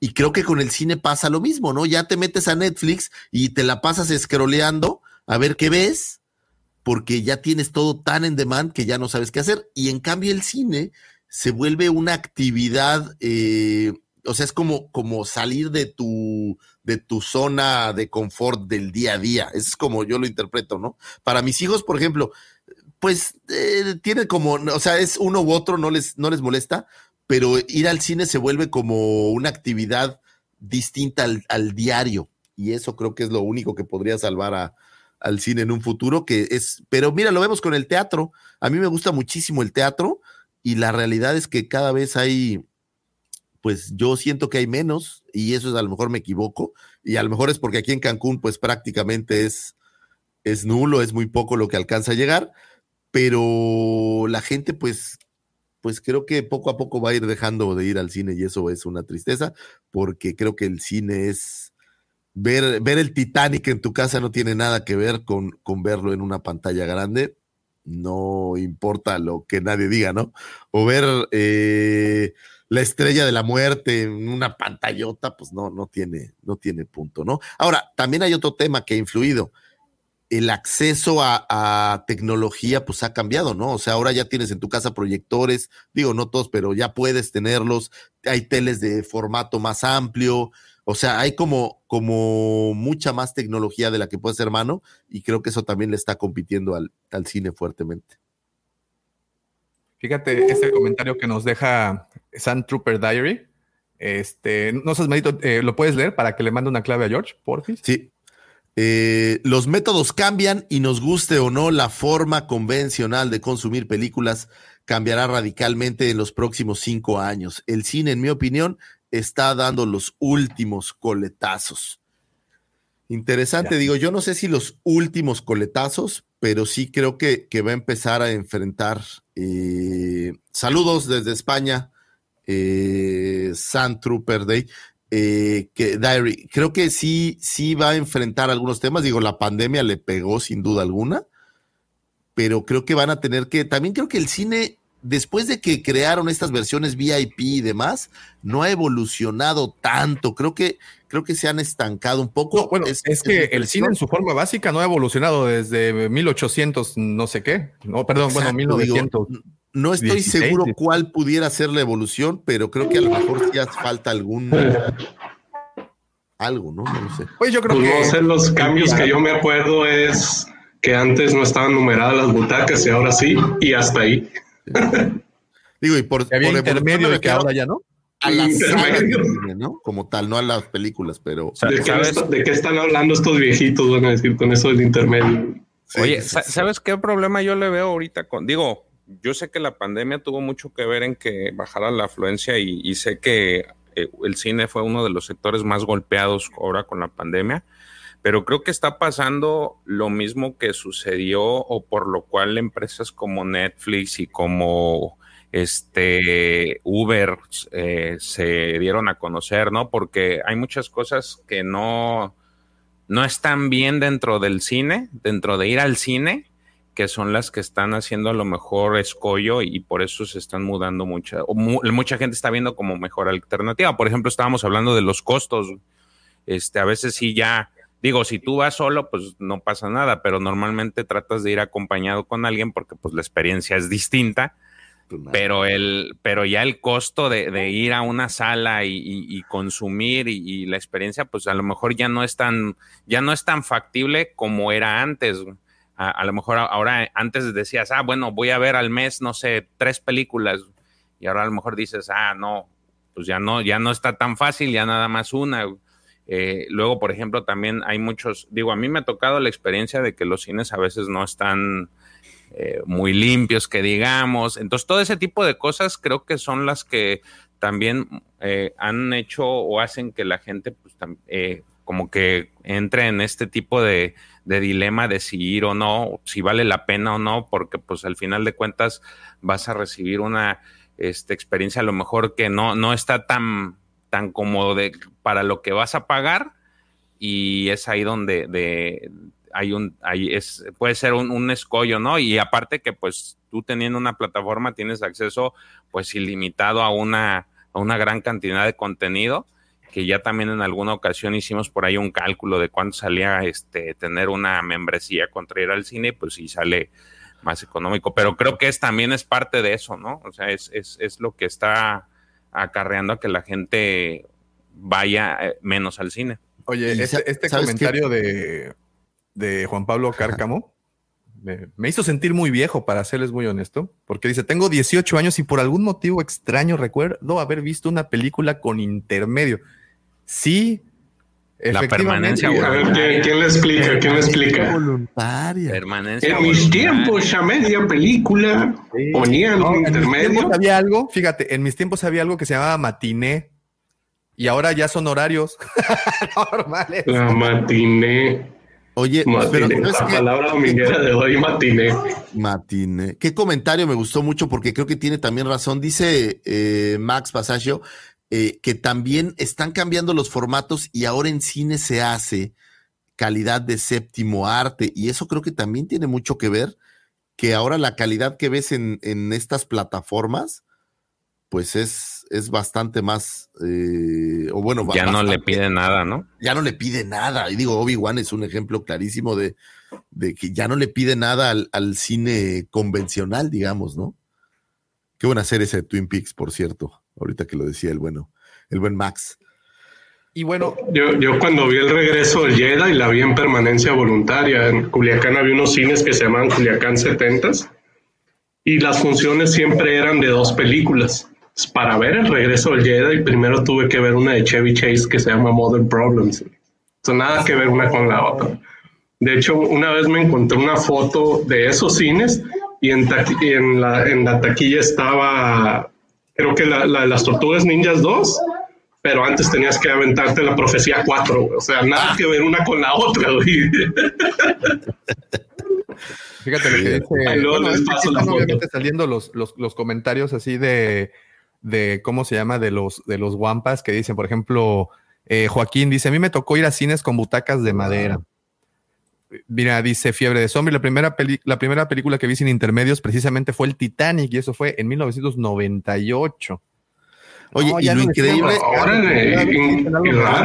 Lo increíble, y Titanic dura como tres horas y media, ¿no? O sea, ya, ya no solo no hay intermedios, sino eran más largas eran las películas. Dos VHS. sí, que parte del intermedio surgió por eso, ¿no? Porque a los rollos de cámara les cabía cierto, cierto tiempo. Y había que cambiarlo por el otro rollo y según yo de ahí surgieron los intermedios, que luego ya pusieron el pretexto de ve a comprar palomitas y al baño y tu refresco. La palomita y el refresco. Y bueno, ¿y, por qué este tema? Eh, porque vemos que Disney ha surgido, bueno, Disney Lucasfilm, eh, la semana pasada nos mostraron muchos proyectos, unos de los cuales pues nos sentimos bastante, bastante motivados por ellos, bastante, eh, o sea, se ven que va, pueden ser muy buenos. Y la tendencia pues es televisión. Entiendo que pues la periodicidad con la que puedes estrenar una película es menor a la que puedes usar para estrenar una serie de televisión. Entiendo que necesitas crear más contenido para la televisión que para el cine. Pero creo que eh, los números que le están trayendo estas series de televisión a, Disney Plus son, son brutales. Creo que sí se están rompiendo muchas de las expectativas que se tenían en cuestión de suscriptores, de reproducciones. Muchos preguntaban, ¿cómo le hacen para medir? ¿Cómo saben? Es una plataforma digital, ¿sabes hasta quién la vio y cuántas veces la vio? Si la vio desde su teléfono, la vio desde, su desde la televisión que está en su recámara. Ya, ya tenemos, bueno, no nosotros, ¿no? Ya, ya cuentan con esas herramientas con las cuales pueden darle una medida y un, pues todo, ¿no?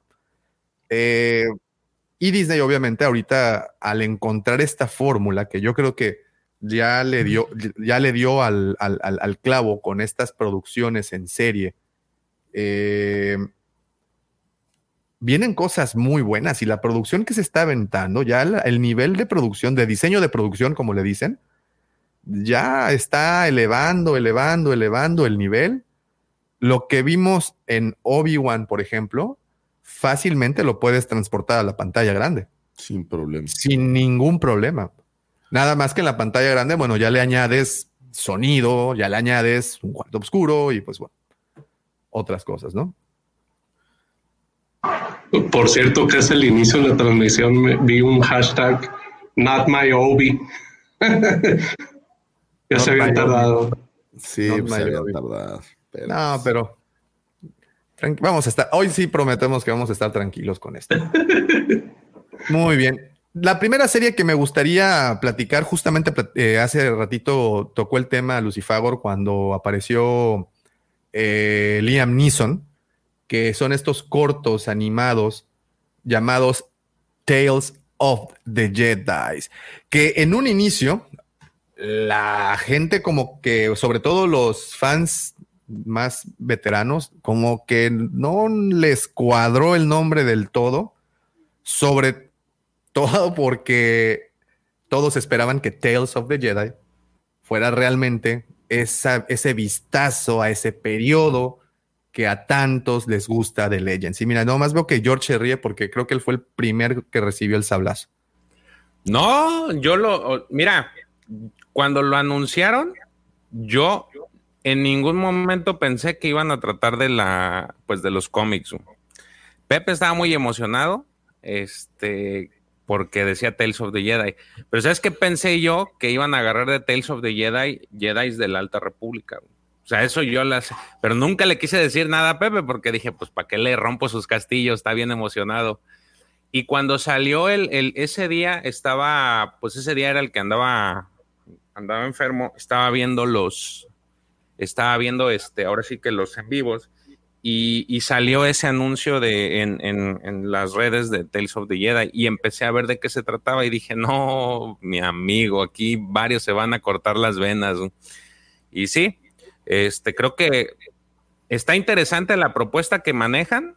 A, mí me llama la atención, pero ya por ahí también lo comenté en las redes. Uno es este, pues le hubieran cambiado aunque sea el logo, o sea, pues ahí estaba mal, ¿no? Y por ahí decías, podías haberle puesto el nombre que tú quisieras, pero este, dejarle el logo todavía que hace alusión a estos cómics, pues era, era obvio que ibas a hacer escollo en, en, la gente. O sea, iban a, iban a brincar muchas personas porque pues es el mismo logo. O sea, ni siquiera te tomaste la molestia de cambiarlo de alguna forma. Entonces, Oye, George, ¿no piensas que puede llegar a ser una especie de antología? Digo, sin importar el periodo del tiempo, ¿podrían narrar a lo largo de las diferentes temporadas diferentes periodos de tiempo? Sí, yo, yo digo que no es, no. O sea, ¿es eso tal cual? Es eso. Lo más que a lo mejor la expectativa era de que pues iban a narrar de aquello, de lo que es Nomi Sunrise, de Lulik el Droma, todos los, este, los viejos Jedi de estos de la, de la ah, vieja. La, la, pregunta es: ¿quién consume actualmente esta, este contenido? Eh, ¿Qué le interesa más? ¿Saber de Exar Kun ah, o, a, eso, o a, esto, eso, ¿no? a, eso, iba precisamente. Y creo que por ahí también se, eh, se lo comenté y Checo dijo: Pues sí, es, es eso. O sea, ahorita actualmente el consumo es esto, son las precuelas. La gente está consumiendo las precuelas, entonces pues si ahí es donde está el, donde está la gente, pues le vas a tener que seguir inyectando ahí más, que es algo que no sé si ustedes lo vean, digo, yo sé que Filoni es para muchos es un súper, súper duper este persona. Yo no lo dudo, es muy bueno y ha, hecho, ha sabido hacer cosas con, con lo que trabaja, pero creo yo que debería de buscarle por otro lado. Digo, sé que Resistance no fue muy bien recibida, pero pues hay más, ¿no? Digo, el universo es tan vasto como que pues ya debería de empezar a tipificarse. Hasta ahorita que me dijiste que lo, lo de Skeleton Cruel lo iba a hacer, eso se me hace interesante, este, como que variarle por otro lado, porque si bien Mandalorian es este, es, es eh, él interviene, no es 100% él, también está Favreau y Favreau es, trae otra, otra, otra vertiente pero sí me gustaría como que Filoni estuviera en otras cosas que ya no fueran tanto esto, porque pues es como que su zona de confort, ¿no? Bienvenido al lado oscuro, mi querido George. Bienvenido. Es que hay, hay tres opciones. Una es creas algo totalmente nuevo. La otra es Ah, bueno, ya nos exprimieron a la trilogía original, ahorita se están enfocando a las precuelas. Y, y, y esto es, es, es, algo que ya estamos viendo. Y la tercera opción que yo le tengo más miedo era, ok, seguimos con Tales of the Jedi, las que ustedes conocieron, con nuevas historias que seguramente a lo mejor se van a, ¿cómo se dice?, contradecir contra las que ya existían. Y cualquiera de las tres opciones va a haber un pero. Entonces, pues al final también dice, ahorita le podemos exprimir a las precuelas y vámonos por ahí. Oye, pero también este rollo de Tales of the Jedi, o sea, no es un error, o sea, son cosas que ellos tienen calculadas, sabían que a la gente le iba a molestar, a los eh, de corazón no, duro. ¿Sabes qué? Yo creo que sabían que eso iba a hacer que la gente volteara. Claro, o sea, están trayendo a la gente porque la gente va a ir a ver y comprobar si sí se parece o si hay guiños o si no hay guiños o qué. Creo yo más bien que el espíritu era hacer eh, este éxito de Visions, traerlo de alguna manera eh, para acá y buscar que, que, que, tuvieran estas historias independientes, ver cómo jalan. Digo, Visions es la prueba, ¿no? Viene la, la segunda temporada y creo que fue un exitazo y creo que están tratando de replicar un poco esa fórmula pero con el mismo tema de los mismos personajes que ya tienen reciclados, yo coincido con George, ya creo que podríamos empezar a hacer algo, algo novedoso. No. Skeleton Crew. Creo que eso va a ser lo primero que vamos a tener en live action, ¿no? O sea, bueno, además del Mandalorian, Obi-Wan, todo lo demás, creo que esto va a ser el primer proyecto que llega, ¿no? ¿Para cuándo? ¿Para el próximo año? Para el 2023, sí. ¿O es para este año? No, es para el siguiente año, ¿no? No, pues para el próximo año. Pero no sé si para el, para el arranque del año. No, en el arranque está el Mandaloriano, ¿no? Sí, sí, ese es el primero. Con eso se Mandaloriano, Ahsoka, luego me imagino que Skeleton y ya el último Visions. No sé, no recuerdo el orden. ¿Y Pues creen que le estén representando? No digo, se pasó? sabe poco al respecto de Skeleton Crew. Lo que, lo poco Da- que se eh, sabe, pues es que es. ¿Mande? Te pasé una imagen. Ah. Lo poco que se sabe, bueno, pues es que es un grupo de niños que van a estar perdidos en la galaxia o algo así. Y que sale Jude Law. No, No, que sé le si sabe una alguien imagen algo a más. Davo, ¿no? No sé si alguien sabe algo más de esta serie, pero aparentemente va a ser eh, no Skywalker saga related, o bueno, no al 100% relacionada con la saga de los Skywalker, lo cual creo que puede ser una apuesta buena onda y divertida. Ojalá que así sea. No sé qué tanto más información hay, Davo. A ver, un calendario para empezar. Uh, está. o sea, hay siete contenidos para el 2023. Ahí está. Muy bien, a ver, tenemos An- Andor. Eh, a ver, ahí está. No, es que son un buen.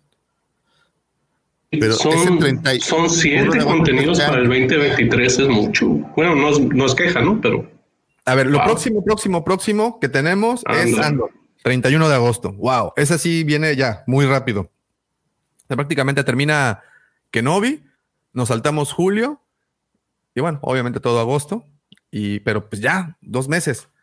Eh, Tales of the Jedi, también junto al Bad Batch, se van para el otoño de este 2022. No sé si para principios, mediados o a finales de, estos meses, pero también van para este año.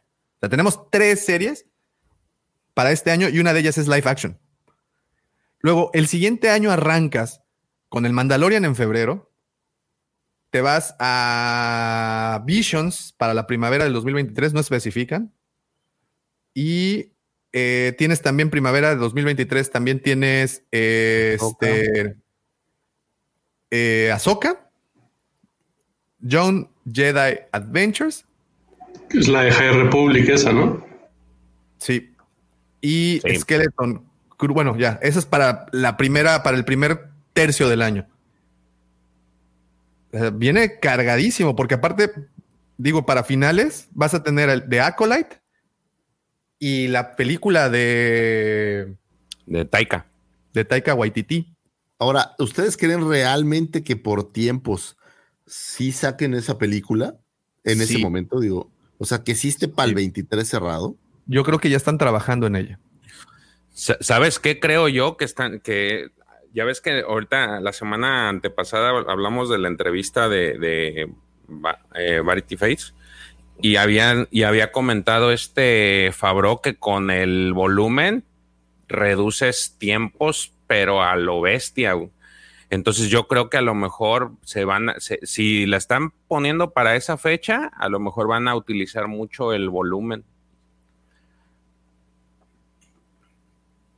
¿Quién A sabe? ver, a ver, luego? esta- este comentario no lo entiendo muy bien. Dice Davo, pero si ustedes ven, y ahí pasa por la distribución. Pero si ustedes ven y ahí pasa por la distribución, lo que ha venido a afectar a Disney Plus es el cable. El cable está en crisis.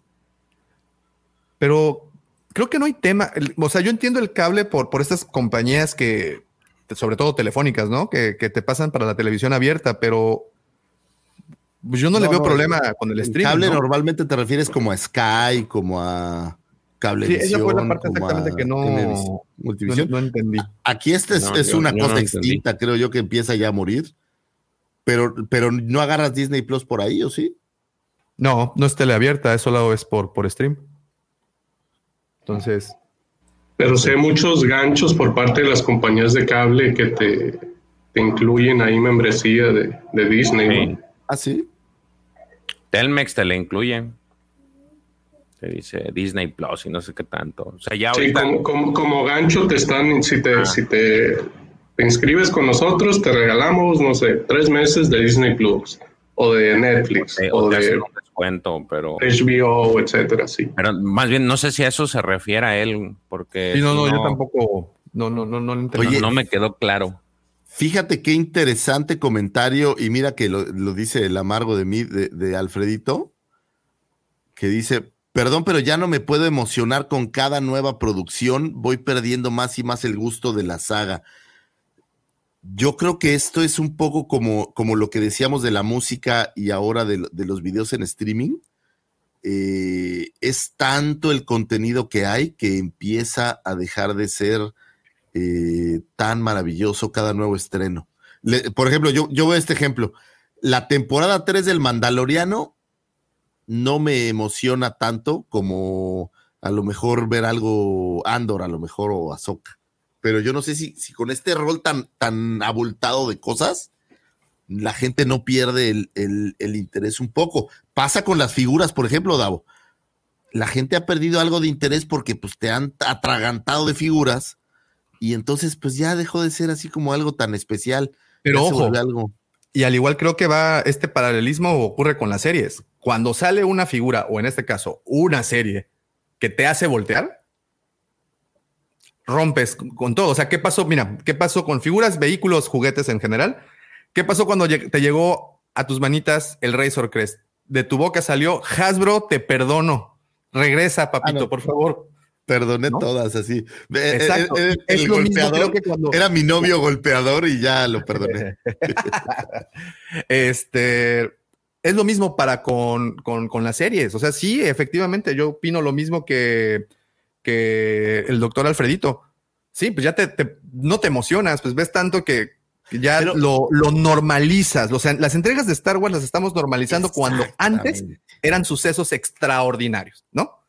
Ese Pero de repente, dentro de tantas cosas, surgen de esos destellos de genialidad de Lucasfilm que te hacen voltear y dices, uy, güey, por esto me enamoré de Star Wars. Que fue lo que ocurrió con la primera temporada del mando, por ejemplo. Esa magia la revivimos en la, en la, en la, en la televisión. pero se- creo que, eh, ¿sabes qué, qué es mi sensación? Es justamente, por ejemplo, el caso de Obi-Wan, no me he sentido tan emocionado de verlo como cuando no había nada. O sea, ya es, es como parte de este riel de muchas cosas que están saliendo. Entonces está normalizado. O sea, ya, ya es como de, ah, bueno, pues ya estoy viendo más cosas. Pero esta emoción que había con el Mandaloriano, porque no había nada más, ya se habían tardado en sacar eh, más cosas, creo que, que es lo que se ha perdido, ¿no? El, la expectativa de sacar la película y pasan tres años o dos años y vuelven a sacar otra película, creo que esa es la parte que queda Claro, como... no, y si te pones a- así como ya más exquisito y analítico, pues no manches, en una, en una misma escena viste al Mandalorian, viste a Soka y viste a, a, a Luke, entonces ya qué más puede pasar. Exacto. El factor wow empieza como ya... a "Ay, Güey, o sea, sí, está, está genial. Los tuvimos en pantalla. Ya, ¿qué más? ¿Qué combinación quieres ver en pantalla ya? Ya el cielo es el. Ya te trajiste a Luke, al Ahsoka. O sea, estás trayendo, fíjate, güey. Estás trayendo un personaje de caricaturas, de animaciones, Ahsoka, pum. Estás trayendo un personaje del pasado y con la tecnología lo estás rejuveneciendo, güey. Y estás trayendo al personaje de moda. Los tres los tienes en pantalla y a Grogu y Arturito, güey. Eso te iba a decir, Grogu, Arturito, y, y no olvides el sable oscuro, güey, o sea... Ah, eh, Todo, así, al mismo tiempo. Güey, es un, es un pozole eso. Digo, el, el profe o, o en Star Wars con amigos dijeron que era como una de esas hamburguesotas, ¿no? El episodio 3. No me acuerdo mucho la referencia, pero por ahí. La, tri- la triple hamburguesa con queso. Exacto. Eso es esa triple hamburguesa con queso, tocino y glaciada. Eso fue eh, ese, esa- ese episodio del libro de- del Mandalorian. Ah, porque aparte era el libro de Boba Fett. Entonces, güey, ¿qué pedo? ya, lo tienes todo en pantalla. ¿Qué más chingados quieres pedir? Sí, no, está complicado, estoy de acuerdo contigo. Se, va a ir volviendo más complicado que hagan, pero tienen que entonces empezar a construir nuevamente toda la expectativa, como están haciendo con el MCU renovado, de que van generando otra vez toda la expectativa para volver a llegar a un gran final. Oigan, pido tantito pausa. Eh, voy a hacer relevo australiano como en las luchas. Tengo que salir porque déjenles presumo que hoy es el debut de mi hija en radio. La invitaron a un programa de radio y quiere que la, la van a probar, ya saben. Entonces eh, me voy para allá porque tengo que estar temprano en la estación y en mi lugar dejo, pues obviamente no, no tengo que dejar a alguien de la categoría del profesor, caray. Profe, bienvenido. ¿Qué tal? ¿Cómo están? Llegué, llegué. Llegaste, profe, justo al momento indicado. Queridos Wampas, los dejo. Toda la suerte del mundo. Cualquier cosa. Ay. De, de hecho, es doble relevo. Ok, Oye, ok, ya no Ah, tenemos a Davomático. Lo único que no sé es, es, es si, si el, se, se sigue el programa o qué sucede. No tengo ni idea cómo funciona esto, pero Pues de seguir con lo que había lo puesto este. Ya se ¿Sabes quedó con los controles, ¿no? Sí. Ah, bueno, tienes los controles, George. No, eso es lo que me preocupaba. Yo dije, oye, ¿quién va a controlar todo, no? El pulpo de los teclados. Déjame pongo la imagen. Sí, sigan platicando en lo que la pongo. No, no, a mí me gustaría regresar justamente, y qué bueno que acaba de llegar mi querido profe. Profe, estábamos hablando de las nuevas series, y yo sé que Tales of the Jedi tuvo alguna, eh, ¿cómo llamarlo? Algún no gusto tan grande al, al ver el logotipo y todo esto. Pero cu- cuénteme, profe, ¿qué, ¿qué idea de Tales of the Jedi le viene a la mente después de, de haber visto que no es eh, Legends de regreso? O bueno, que no Eh, pareciera ser. No, a ver, eh, yo creo que va a estar linda. Las, son cortos unitarios, según tengo entendido, ¿no? Este, creo que va a estar linda la serie, ¿no? Se, eh, eh, hay un capítulo dedicado a la infancia de Ahsoka, otro al entrenamiento de Qui-Gon por parte de Doku. Creo que esos dos son los medio lo que más se adelantó. Este, lo que me desilusionó fue, a ver, eh, una carrera de diseño gráfico, que son cinco o seis años, para hacer el mismo logo que se, que se utilizó hace 20 años para una de las series de cómics más icónicas de lo que es Legends hoy en día, me desilusionó un poco, ¿no? Este, yo hubiera preferido que se inventasen otro logo, ¿no? Que venían anunciando con ese logo una serie y todos los, los viejos fans nos esperanzamos de que iban a traer de vuelta aquellas historias de Ulik, de Nomi, este, y, y la guerra Sith y demás, y, y no es, ¿no? Entonces me desilusionó un poco eso. Después, a ver, yo creo que las historias van a estar buenas. Por eso lo aclaré en Twitter, ¿no? Agradeciendo la novedad, este, podrían haber usado otro logo. Oye, y la prueba de que se podía usar otro logo es justamente esta imagen que estamos viendo, ¿no? O sea, hay, de- ponlo otra vez, porfa, George. Hay Sí, 27, ¿Cuántos logos hay? 27 logos totalmente diferentes, pero ese es el único que pareciera referenciar a, a, a Sí. Tales of the Jedi. No, mira, ahí están, ve, todos son distintos. O Es sea, que ninguno es como. Y, Es y el único que es igual. Entonces ahí creo que Este, sí. Entonces, usan el mismo título, usan el mismo logo, nos dan otras historias. Está bien, yo entiendo, ¿no? Por ahí la- la- las generaciones más jóvenes que no leyeron esos cómics, este, no, no, no, no lo entienden o no lo saben. Este, pero bueno, para eso estamos los viejos, ¿no? Para marcarles el camino. Así que Tales of the Jedi es otra cosa. Pónganle otro título, pónganle otro logo, que las historias seguramente van a estar buenas. Y al final son cortos animados. eh, lo que decía yo, ¿no? Un poco al estilo Visions, que vamos a tener ahí pequeños cortos animados. No sé si Visions o este, el de las chicas superpoderosas. ¿Cómo se llama? El Forces of Destiny. Estos cortos de heroínas. Me parece más que a lo mejor va a ser un poco parecido a, a- eso más que a Visions, porque no son como historias nuevas, no son como, como ideas de personajes que, a lo mejor cosas que no sabemos, pero son de personajes que ya existen.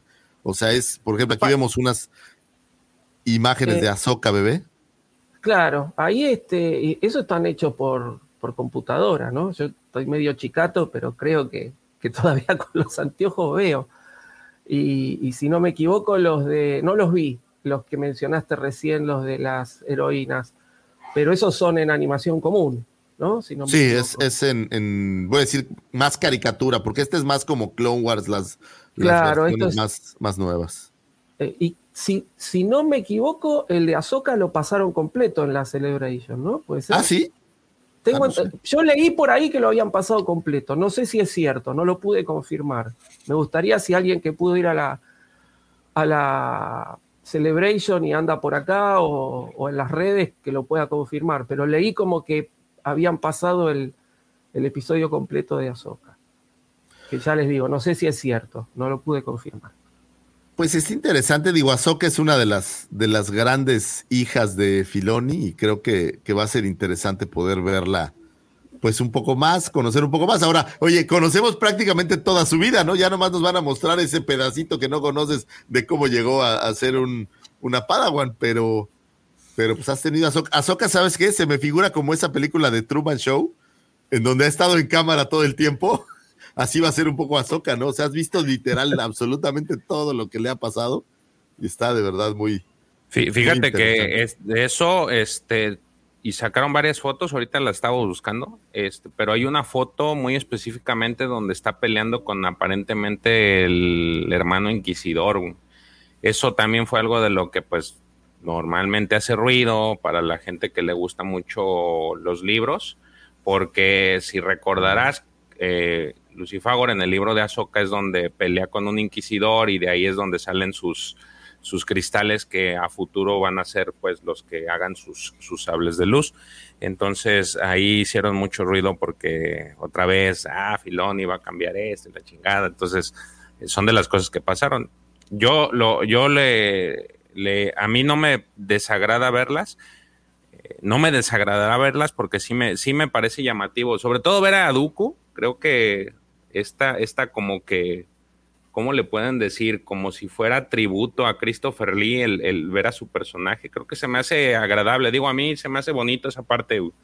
Este, pero sí, lo que les decía al inicio, o sea, pues ahí era como que para aplicar el, vamos a cambiarle el, el, logo, o quizá lo que va a suceder es de que igual va a ser un experimento a ver si funciona y de ahí que no dudo que eh, vaya a, fracasar, pero sí este pues pudiera dar paso a, ahora sí echarnos más atrás y conocer las verdaderas historias por las que se, se, concibió esos cómics, ¿no? Que sería algo así como que genial. Pero no, no creo que vaya por ahí, güey, porque al final del día está sacando eh, flashazos de personajes que todo el mundo conoce. Entonces, migrarlo después a personajes que no son en, a la actualidad, en, en las series actuales que no has visto, creo que no, no, o sea, o sea hay una desconexión creo, en, en, en Pero no, te parecería como si fuera una un intento de darle un aire fresco a esto, porque digo, yo sé que son historias viejas, que son, que, y se los decía en la semana, a lo mejor las nuevas generaciones para ellos es complicado ir atrás y conocer y ponérsele, porque es muchísimo todo el bagaje que hay atrás posterior a la, eh, previo a la compra de Disney. Son muchísimos libros, muchísimos cómics, es muy difícil que alguien los, los lea y en este tiempo todavía más difícil que alguien los consiga en físico. Este, digo, digital es posible, pero también tiene ciertas complicaciones. Pero no, no sería así como que un aire de, frescura, a pesar de que es viejo, que empieces a retomar estas historias. No, me, a mí me parece que sería virtuoso. Yo creo que tienen tantas historias que podrían hacer para dejar a los Skywalker descansar un rato y empezar a hacer historias que ya tienes, ya están ahí las historias. Lo que se me haría extraño, la idea como concepto que dices me encanta, pero me parecería extraño que arrancaran con la historia de gente que ya conoces para después saltar a la que no conoces. O sea, sería como, como lo mismo, ¿no? O sea, pasas una temporada hablando de Jedi que, que conocen los millennials o la gente que alcanzó a ver las precuelas para después saltar a otra serie de, personajes que no conoces es como extraño. Yo me hubiera ido por, pues órale, la apuesta que sea toda la todo lo que no, no está ya en pantalla, ¿no? O sea, no te metas con, con Dooku o Ahsoka ahorita, métete con, con ellos. Pero te pregunto yo, ¿de quién es esta serie? Pues de Filoni. Filoni, yo creo que va a seguir sacándole raja al Filoniverse, güey. Es su, es, es lo que se vende, es lo que es un negocio, ¿no? O sea, y la prueba es que Ahsoka está en todo el Filoniverse. O sea, Ahsoka es, es, es una constante total. Entonces, no creo que, no siento que se vaya a salir. Digo, me encantaría, pero no creo que ese vaya a ser el tema. Ya tuvimos mención de Queen, tuvimos mención de Queen Lambos en el último capítulo de, de Obi-Wan, ¿no? Y había Ah, qué maravilla. qué hermosa, qué hermosa. Felicitaciones. Felicitaciones a Cristi. ¿no? Porque tiene dueña esa, esa, esa muñeca. Este, eh, sabemos que hay tres personajes. ¿sí? Que Filoni se reservó para él, que pidió que no le hicieran nada. Uno fue Ahsoka, el otro es Quillan Boss y el, y el último es Baris Offi, que todavía no sabemos nada de Baris Offi. Así que en cualquier momento yo creo que va a ir apareciendo lentamente en algún producto y vamos a saber más de esos tres personajes.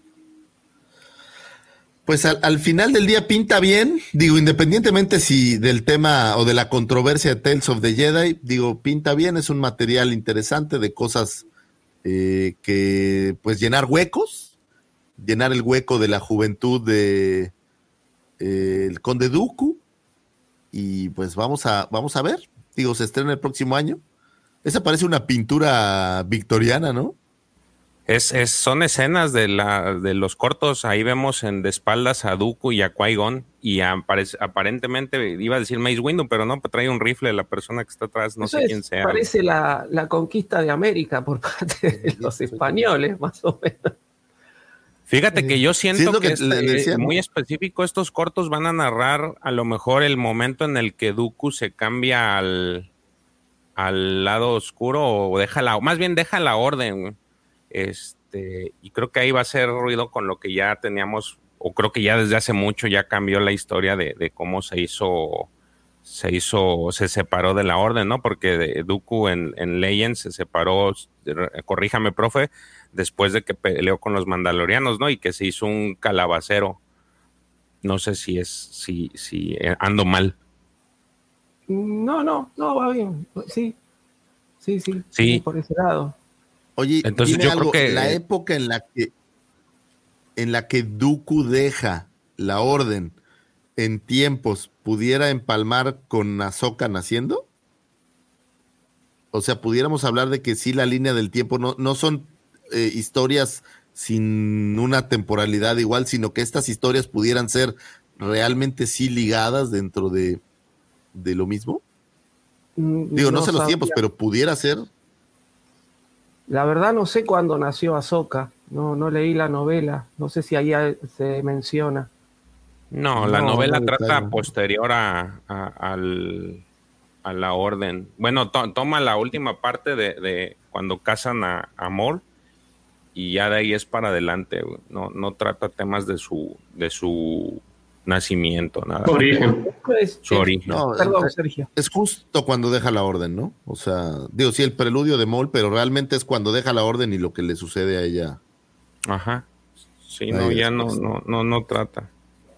Oigan, yo me tengo que retirar. Ya se alargó un poquito esto, pero tengo ahí un compromiso que atender. Ándale, un abrazo a todos. Gracias. Nos vemos. Saludos ahí a, todo el buen auditorio. Max, estamos pendientes. Saludos. Bueno, entonces, eso es Tales of the Jedi, pero vamos un pasito antes. Lo primero que vamos a tener, eh, digamos, de esto es Andor. ¿Expectativas, jóvenes de Andor? Profe. Eh, a mí el tráiler me gustó, creo que lo comenté la vez pasada, eh, me gustó. Yo, sinceramente, Siempre dije que Andor era un personaje que no me parecía necesario tener una serie, pero el tráiler me gustó mucho, ¿sí? Eh, bueno, uno de los responsables de, las historias, de los guiones de Andor, es Gilroy, que es el responsable de, de los guiones de las películas de Jason Bourne, ¿no? Entonces, si va a ser una especie de meter el género de espías en Star Wars y demás, y tiene atrás una persona que también lo maneja, yo creo que puede andar bien, creo que puede andar bien. Todavía, hasta no verla, eh, sinceramente, no, no, no me parecía que, o me sigue sin parecer que, que Andor sea un personaje tan potente como para tener su propia serie. Pero si la idea es ponernos en contexto, ¿no? En este contexto del nacimiento de la rebelión, tal vez con una mirada un poco más adulta de lo que nos la dieron en Rebels, eh, bienvenido sea, bienvenido sea, vamos a ver. Yo el tráiler me sorprendió, es decir, tengo que reconocer que no, no esperaba nada y me gustó muchísimo el tráiler. Este, pero bueno, así son, ¿no? Son un minuto o menos de, imágenes medio sueltas que están pensadas, ¿no? Para generar esta especie de, hype, ¿no? De ansiedad. Pero vamos a ver, no falta tanto, ¿sí? Se nos termina Obi-Wan y ¿qué nos queda? Un mes y, o menos y, y empieza Andor, ¿sí? Así que bueno, vamos a ver. Sí, de hecho van a estar así como que empatadas, este, porque termina, este, pues termina Obi-Wan y no vamos a tener mucho tiempo sin nada y se va a venir Andor.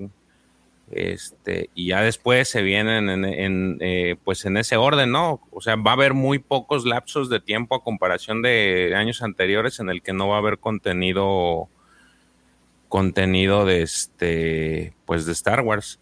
Yo a mí también en lo personal sí me gustó mucho el, el, el trailer.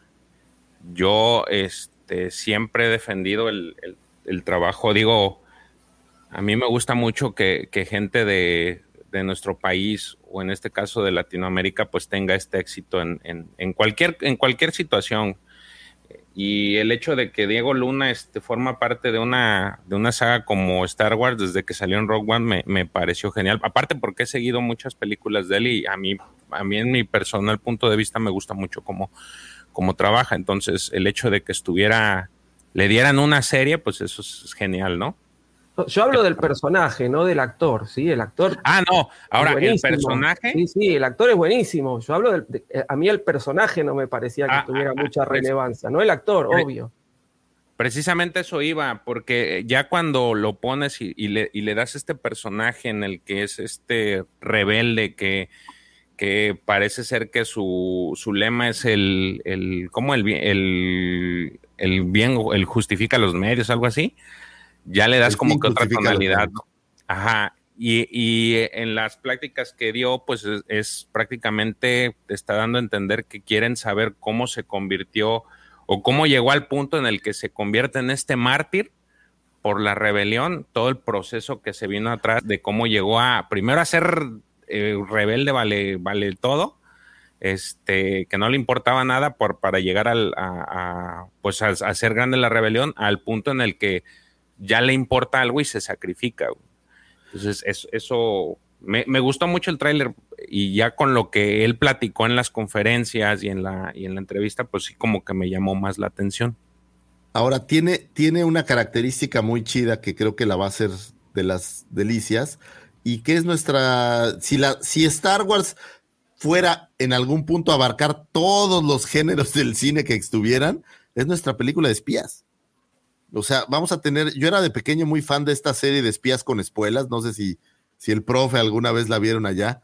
Eh, eran esta versión, o bueno, eh, hicieron la película Will Smith hace relativamente poco tiempo, La película no, no me gustó, pero la serie se veía mucho acá. La serie era maravillosa y, creo que, eh, digo, no igual, pero creo que Andor es la versión Star Warsiana de, de un espía y eso creo que va a ser un atractivo bastante padre para que la gente se enganche con el personaje que, así como lo dice el profe, no parecía que fuera a tener una relevancia más allá de este momento final donde es el, mártir, pero, pero creo que puede tener una historia divertida en, la, en el back de cómo se convirtió en, en este, porque en, en, la serie, en la cinta en Rogue One, te lo hacen ver como, como el que todo el mundo está muy seguro de él, ¿no? O sea, es, no, es, es, es que es él, o sea, no, es, es el, el que sabe cómo resolver. Es el de confianza, ¿no? Y le dan la misión más dura, tienes que ir a matar a, al, al, papá, pues, de, de Gene Erso y todo este rollo,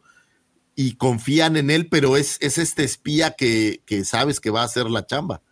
Y creo que verlo en pantalla va a ser muy divertido, creo que vamos a tener eh, a un Diego Luna que la verdad de los actores mexicanos en el extranjero, digo, hay pocos, pero es uno de los de los.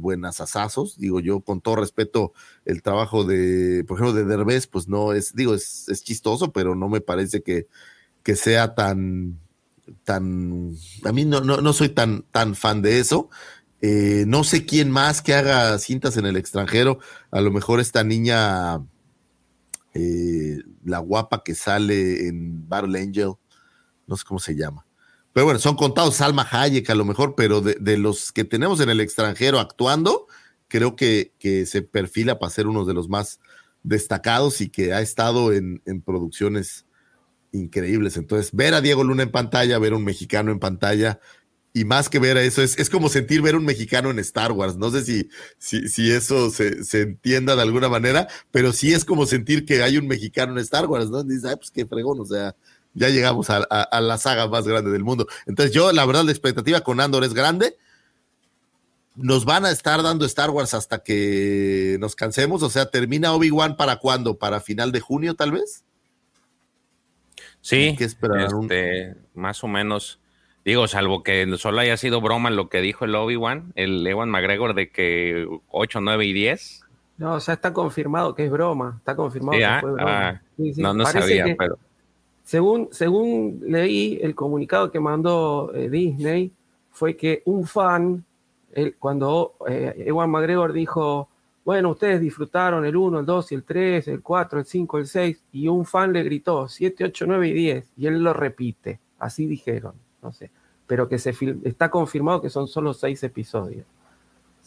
Eso, Sí. a ver, eso fue el comunicado oficial, que todo puede fallar, todo puede fallar, todo puede ser una estrategia de marketing, eso no lo podemos, este, no lo podemos saber nosotros, pero aparentemente no, serían solo seis. Y digo, por el camino de la historia no pareciera que fuera a haber muchísimo más, ¿no? O sea, yo creo que se va a resolver muy pronto. Eh, mira, es más, el ejemplo perfecto es ya salió Vader, ya se enfrentaron. O sea, creo que esto da para resolverse. Lo, lo que se está hablando, eh, que ya, ya me llegaron por distintos medios un par de Una noticias, serie de Vader, que ¿no? Ah. habría una segunda temporada, o que se estaría planificando una segunda temporada, no sé. Eso puede ser, digo, y, y con el éxito que tuvo, entiendo que es la serie más vista en Disney Plus. No sé si le pegó al Mandaloriano. La diferencia es que Mandaloriano apenas la gente se estaba inscribiendo. Aquí ya le tocó a todo mundo inscrito a Disney Plus. Entonces creo que ahí hay un cambio interesante para Obi-Wan. Vamos a ver qué sucede. Ojalá el cierre sea bueno y ojalá hagan, hagan otra temporada. Sería padre seguir viendo por allá ese Obi-Wan. sí. Y bueno, y de ahí nos brincamos a Bad Batch. La serie favorita de Lucifer. La serie favorita de Lucifer. ¿Qué te pareció Lucifer? La, el, ¿Viste el tráiler? No vi el tráiler, fíjate, me lo ahorré, la verdad. Y Sí. esto con conciencia les digo, me lo ahorré, o sea, digo, ah, whatever. Este, ¿qué pienso del Bad Batch? Ojalá de corazón que ya dejen al Bad Batch hacer algo bueno, que los dejen, que los dejen ser unos héroes, no sé qué pase con ellos al final. Asumo que morirán. Sería, sería interesante verlos que, pues, que acaben en alguna misión maravillosa al estilo Rogue One y salvando algo O, o maravilloso. que digo. acaben como en el planeta este donde está Daiju, el, como el clon este que está tirado pidiendo limosna. No, puede ser, pero, pero tienes a esta Omega que hay de dos sopas, güey. Omega o muere, porque el problema es que no hay Omega después. O bueno, no al menos que sepamos, ¿no? Son capaces de decir, pues es que estaba perdida ahí en el planeta más recóndito y, y estaba curando a Ezra de sus heridas y entonces por eso no la viste o algo así. Pero, pero yo creo que eh, si le dan un buen cierre, puede estar, estar interesante. Mi queja con todas estas series es el abuso del pasado para, para llenar huecos en historias. Esa es mi queja en el Bad Batch. Inició con el Bad Batch y lo seguí viendo en otros lados. O sea, el, el abusar de la nostalgia. ¿Qué pasa, Mitano? El abusar de la nostalgia para llenar huecos en historias que son como, pues como medio chafonas. Esa es la parte que a mí no me gusta. Entonces, ojalá que, que le den un giro al Bad Batch y se enfoquen en una historia chida de ellos. Que enfoquen en una historia chida en donde de verdad algo, algo interesante y trascendente les sucede, ¿no? Vamos a ver. Polígono de tiro al blanco u omega. sí, puede ser, mi querido. Profe, ¿a usted qué le pareció el, el tráiler? A ¿Sí ver, lo vio? eh, sí, lo vi, lo vi, lo vi. Eh, me gustó, me gustó el tráiler. Eh, lo que pasa que contraponiéndolo al tráiler de Andor, ¿no? que de- del cual de la serie Andor no sabemos nada, de Bad Batch ya tenemos este, el antecedente de una primera temporada que no fue del todo satisfactoria, ¿sí? Es decir, a mí me entretuvo, hubo capítulos que me gustaron muchísimo y hubo otros que me parecieron bastante flojos. Eh, yo creo que, y pensando un poquito también en la escalada que hizo Rebels, por ejemplo, a mí la primera temporada de Rebels me resultó muy dura, me resultó durísima poder terminarla. Este, y después las otras temporadas las disfruté mucho más. Vamos a ver si esto levanta, ¿no? Yo creo que sí, yo creo que va a levantar. Eh, no sé cuánto más pueden estirar el Bad Batch. ¿sí? No sé si esta va a ser la última temporada. Este, no sé, no sé cuánto más pueden estirar este, esta, este argumento de estos yendo con Omega de un lado para el otro. Este, no, no, no, no sé. Eh, pero el tráiler me pareció muy, muy atractivo. Vamos a ver qué nos dan. Creo que lo, lo llamativo del tráiler, o bueno, lo que yo escuché entre, entre conversaciones, creo que lo que más llamó la atención fue ver a Cody. Cody, particularmente ese era pues de los de los clones que necesitamos Oh. o que mucha gente preguntaba qué era lo que había pasado con él, porque pues para quien vio las películas recordará que él es el el este el vendepatrias que le dispara a Obi-Wan y este él es el que recibe la primera, digamos que comunicación de la Orden 66. Entonces, por eso es muy icónico ese personaje. Y en, las, en la serie, pues como tal, sí tiene una participación destacada junto a, pues, a Rex y la mayoría de la 501. Entonces, creo yo que esa es la parte que más hizo, más llamó la atención del tráiler. Es que en la serie Rex era medio como la contraparte de Anakin y Cody de Obi-Wan, ¿no? Eran como carne y uña de los clones con los Jedi. Y entonces ver la traición, la traición tan, tan rotunda de Cody fue algo que, que pegó en la gente, ¿no? Es decir, Rex, todo el mundo después se enteró que, que se había podido quitar el chip y finalmente en la última temporada de Clone Wars lo vemos, ¿no? Cómo se quita el chip. Pero inclusive tiene hasta cierta resistencia cuando recibe la Orden 66 y trata de, de- de- de no seguirla. Este, pero Cody no, Cody es eh, el soldado perfecto, digamos, ¿no? Este, le dan una orden y la cumple, es el, el- el ariete de batalla. Así que bueno, vamos a ver este, qué, qué evolución. No creo que sea gratuita la participación de Cody en The Bad Batch. Vamos a ver. Esperemos que no, que no termine siendo un cameo. ¿no? Aquí Wolfie pregunta que si va a salir él en la serie. Pues no lo dudaría, digo, siguen trayendo cosas viejas. No, pues déjate tú de eso. Se supone que son de los que quedan en Rebels, ¿no? Él, Gregor y, y Rex son los últimos que conocemos. Entonces yo no dudo que, que por ahí en alguna, alguna de las series, digo, no necesariamente esta, pero pues ahí está guardadito tanto él como Gregor para, para salir, ¿no? Aquí hay una pregunta interesante, déjenme se las pongo antes Dale. de seguir. Este pregunta para el panel, ¿creen que ya se perdió el hype de por el Mandaloriano? ¿Ya no es tan amado como al inicio? No sé ustedes qué opinan. Eh, no, yo ahí le contesté, yo ahí le contesté, eh, yo creo que no. Eh, de hecho, el tráiler que se pasó exclusivo para la Comic Con, que se filtró, se desparramó en dos segundos, ¿sí? Este, todo el mundo lo quería ver. No sé si seguirá siendo la serie insignia, ¿no? Tenemos cada vez más productos y capaz sí se ha corrido un poco del, del lugar de ser lo que, lo que todo el mundo espera, pero no creo que haya perdido el interés, que se haya perdido el interés por la serie. No, definitivamente no. El interés está ahí. Sigues a tu, teniendo a tu Grogu, que es el personaje que se ha vuelto insignia. Digo, será lo que sea, pero pues es, es muy popular. Tienes a Grogu, el Mandaloriano. Es pues, el muy motivo por qué popular. han traído muchos fans, ¿no? A Star Wars, nuevos Sí, claro. Entonces, Pregunta a- pues, más orientada al, al comercio. ¿Se sigue vendiendo el Grogu, Lucifagor? Fíjate que no tanto ya, profesor. La gente se, se hastió. En, en ese diciembre del 2020 fue una locura. Eh, la gente se. a- e- e- ese Grogu que era el de plush, el de peluche, la gente se lo arrebataba. Lo llegué a ver por 7 mil pesos, cuando originalmente costaba creo que 500 pesos. Entonces, pero eh, te voy a poner el ejemplo. En bichos tienen, les dejé como 10 Grogus a consignación no se vendió uno. Ahí están todos. Si alguien necesita un Grogu, pasen a bichos, ahí están. Entonces, ese es, ese es un buen termómetro de que la gente, pues se hastió. ¿Sabes qué pasó con el, en lo que a juguetes se refiere? Han sacado al Mandaloriano hasta en la sopa.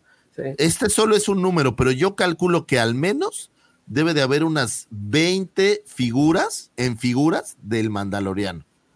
Entonces. Yo tengo tres. Imagínate, pero llega un punto que ya, ya se vuelve Y aparte todas son puros repacks para colmo, ¿no? Entonces Claro. se vuelve como, pues ya, ok, sí, ya está, ya, o sea, todo el mundo ya tiene uno al menos. Entonces ya, ya no, ya no está tan, tan mágico. Bueno, ¿cómo estará que en el Razor Crest viene en bolsa? Ni siquiera viene el Mandaloriano en, en cartoncito, ¿no? Entonces, yo creo que, que las figuras van a perder un poco de auge. Ahora, en cuanto vuelva a salir la serie, pues el hype sigue hacia Claro. arriba nuevamente y se va a vender. Eso no cabe ni, ni la menor duda. Que es la, Cuando- que es la serie que sigue, Mandalorian. Entonces, aquí, expectativa del Mandalorian, ya que estamos ahí, me la voy a aventar. Pues vamos a ver a Grogu de regreso. Obviamente, el libro Boba Fett ya no lo trajo de regreso con bombo y platillo. De hecho, si te das cuenta en el logo, ahí está. Ah, sí es cierto, aparece en el logo ya abajo junto al, junto a, junto a Mando. No lo había visto hasta ahorita que me dijiste. Sí o sí, pues va a salir. güey. No, no, es, es parte de la No, serie. pero O sea, el Mando. está, está en el tráiler también. ¿no? Es decir, eh, Sí. Bo-Katan, eh, tiene como un diálogo, va, un diálogo. No le, no le responde él, pero Bo-Katan le dice algo así como: ¿Crees que solo tu padre es el único mandaloriano? Una cosa así, ¿no? Entonces, este, sí, él va, va a tener una importancia. Sí, va a tener ahí su, su importancia. Digo, yo creo que Boba Fett, el libro de Boba Fett fue muy claro. Tanto que ahí está en todo este rollo, pues es de que va a regresar con Boba y Platillo, va a ser este Jedi pseudo mandaloriano, mandal, no sé, las dos cosas. A lo mejor él le va a enseñar a usar el sable oscuro a Mando, no lo sé. Pero creo que va a tener mucho éxito. El mandaloriano es un buen producto con Oye, todo el bagaje. y Fagor, ¿Te gustaría que en el Mandaloriano le dedicaran un capítulo completo al libro de Boba Fett? Pues me parecería una pérdida de tiempo total, o sea. O sea, sería lo mismo. O sea, que dijeran, ah, ahora un payback. Te, Pues te presté un capítulo, ahora préstame uno. Pues sí, puede ser, pero no, no creo, ¿eh? no creo, porque Boba Fett no es insignia como Mandal como este el Mandaloriano y Grogu. O sea, creo que no es, y digo, es lamentable para mi gusto personal, pero porque me gusta Boba Fett, pero no creo que la popularidad de hoy en día de Boba Fett vaya a superar a Grogu con el mando, con, con la gente que, que está ahí abajo. Entonces, la neta, no lo veo. ¿Pudiera salir Boba Fett? Claro pero no lo veo como para darle un, un capítulo completo en donde Boba Fett sea el que, el que mueve los el que mueve los hilos. Vamos a ver, yo la expectativa es buena, creo que va a estar buena la serie, creo que va a ser divertida, es una tercera temporada, ya conoces a todos los personajes, ya está como muy o más maduro el rollo, entonces ojalá que los caminos pues sigan encauzando al, al suspiro que traemos todos de ver por ahí a, a Tron y ver cómo se les ocurre plantearnos a Tron, que creo que es algo que va a suceder en algún momento. Vamos a, a- ver qué sucede, ¿no? Tengo, tengo expectativas positivas, diría yo. ¿Usted, mi profe? Yo voy a ser este, conciso. eh, nunca hay suficiente de mandalorianos. ¿sí? Es decir, todo lo que tenga que ver con los mandalorianos a mí me encanta. Bueno, acá ven acá atrás, acá, atrás el, casco de boba. Eh, no, me encanta, me encanta todo lo que tiene que ver con la cultura mandaloriana. Este, y la estoy esperando mucho la serie. Sí, creo que es lo que más espero. Inclusive me desilusioné bastante porque estaba anunciada para el, eh, el 29 de diciembre de este año, una cosa así. Y se Y ahora que la pasaron a febrero del 2023, digo, no, dos meses, ¿por qué? Pero bueno, habrá que esperar un poco, pero sí, yo tengo ganas de verla. Es, creo que de todo lo que hay ahí, es lo que más ganas tengo de ver. Sí. Y Sí, la que- verdad es que el, el trailer estaba interesante. Ver a. No sé si era Concordan o Sundari. Eh, para mí es un Dari, ¿sí? Eh, parece que fuera el, el palacio. Ahora lo Sí. comparás con, con el palacio de Sundari de las Clone Wars y tiene sus diferencias, pero este, no, no tiene por qué ser exactamente igual. ¿no? Es decir, Claro. sabemos que, que el pasaje de animación a live action lleva sus, sus cambios, ¿no? Pero a mí me dio la impresión de que era Sundari, pero bueno, no lo, tampoco se puede confirmar. ¿Y el retraso ustedes creen que tenga que ver para no empalmar series, para mantener el hype un tiempo o que la producción tuvo algún algún tema? Pues es por los tiempos, ¿no? De la- los, los, los capítulos de esta, de la serie de, de Bad Batch y de Andor, ¿no? Porque de Andor creo que son 12 capítulos y luego de Bad Batch creo que son 16, y si los estás pasando de a uno por semana, yo creo que estás para que no empalmes, o sea, para que, por eso les decía que este año es el que creo yo que este, es, este, este año y el que viene son de los que van a, va a haber más contenido y menos espacio entre, entre una y otra que, que vacíos. Este, yo creo que va más por ahí para, para, Sí, para aprovechar, Coincido, coincido con- maximizar el año. Coincido con George. Para mí es para no, que no se pisen las series. Termina una y al poquito empieza la otra. Porque además dice febrero del 2023, puede ser el 28 de febrero, no necesariamente tiene que ser el primero de Claro. febrero, ¿sí? Sí, claro. Este, Yo creo que es por eso, que es para que no se pisen las series. Así que Bueno, y de ahí brincamos al juego Jedi Survivor. Se ve muy bien. Yo lo vi, me gustó. Este, a mí el primer videojuego me gustó muchísimo. Creo que la historia es la que pues te conlleva, porque en realidad el juego es relativamente corto. Este, te queda, te lo avientas rápido, alrededor de unas 20 horas a lo mejor. Entonces, pues es relativamente rápido y también relativamente sencillo de jugar. Pero lo que aquí lo importante o lo interesante, creo que más que nada es todo lo que trae la historia de, de este nuevo Jedi en su momento, Cal Kestis, y, y todo el camino que hace para que al final, aparentemente del primer capítulo, era pues eh, volver a reconstruir la orden, ¿no? Este, ¿lo, ¿Lo vieron? ¿Les gustó? ¿Les pareció? yo no vi nada, ¿no? y tampoco jugué el primer juego, lamentablemente, así que no, no, no podría opinar. Siempre está bueno, ¿no? Tener un juego de, de Star Wars, pero no, lamentablemente no, no sabría qué decir porque ni, ni pude ver el tráiler. Fíjate que yo sí me declaro un fan casado del primer juego, tal cual como dices, George, creo que es muy jugable. A mi hija de cinco años le gusta jugarlo. Entonces ese es un termómetro bastante bueno. Es muy jugable, la historia es buena. Yo creo que esta es una de las pruebas de que sí se pueden hacer historias que no, que no sean 100% casados con, con lo anterior, que sea una historia independiente y creo que nos, nos dejó con ganas de mucho más. La- no sé si tú te acuerdas, pero en el episodio donde hablamos del juego, mi única queja era que era muy corto, o sea, lo sentí que se acababa muy rápido. Sin embargo, lo disfruté muchísimo y la ventaja de estos juegos, pues es que los puedes acabar varias veces, ¿no? Entonces se vuelve algo, algo entretenido. Ahora, traer una segunda entrega, pues la verdad es que me dio muchísimo gusto, se ve muy bien, el tráiler se ve muy bien y creo que va a ser las delicias. Es antes, yo no había visto antes noticias de, pero es antes de lo que yo esperaba que sucediera, o sea, pensaba que todavía iba a tardar mucho más en llegar, pero el tenerlo a principios del 2023 va a ser una mega delicia y creo que nos va, nos va a llenar el ojo el juego, ¿eh? creo que va a estar. Sí, creo que aquí el tema es de que ya, eh, pues, evitaron los eh, que se filtrara información y yo siento que ya llevaban tiempo trabajándolo porque estos juegos AAA, yo ya se los había comentado en algún tiempo, en promedio son cinco años, eh, cuatro o cinco años los que tardan en entregarlos. Entonces, entendiendo eso, yo, yo siento que ya estaban, terminaron el juego, vieron el éxito, nada más se dieron un poco de tiempo y órale al que sigue.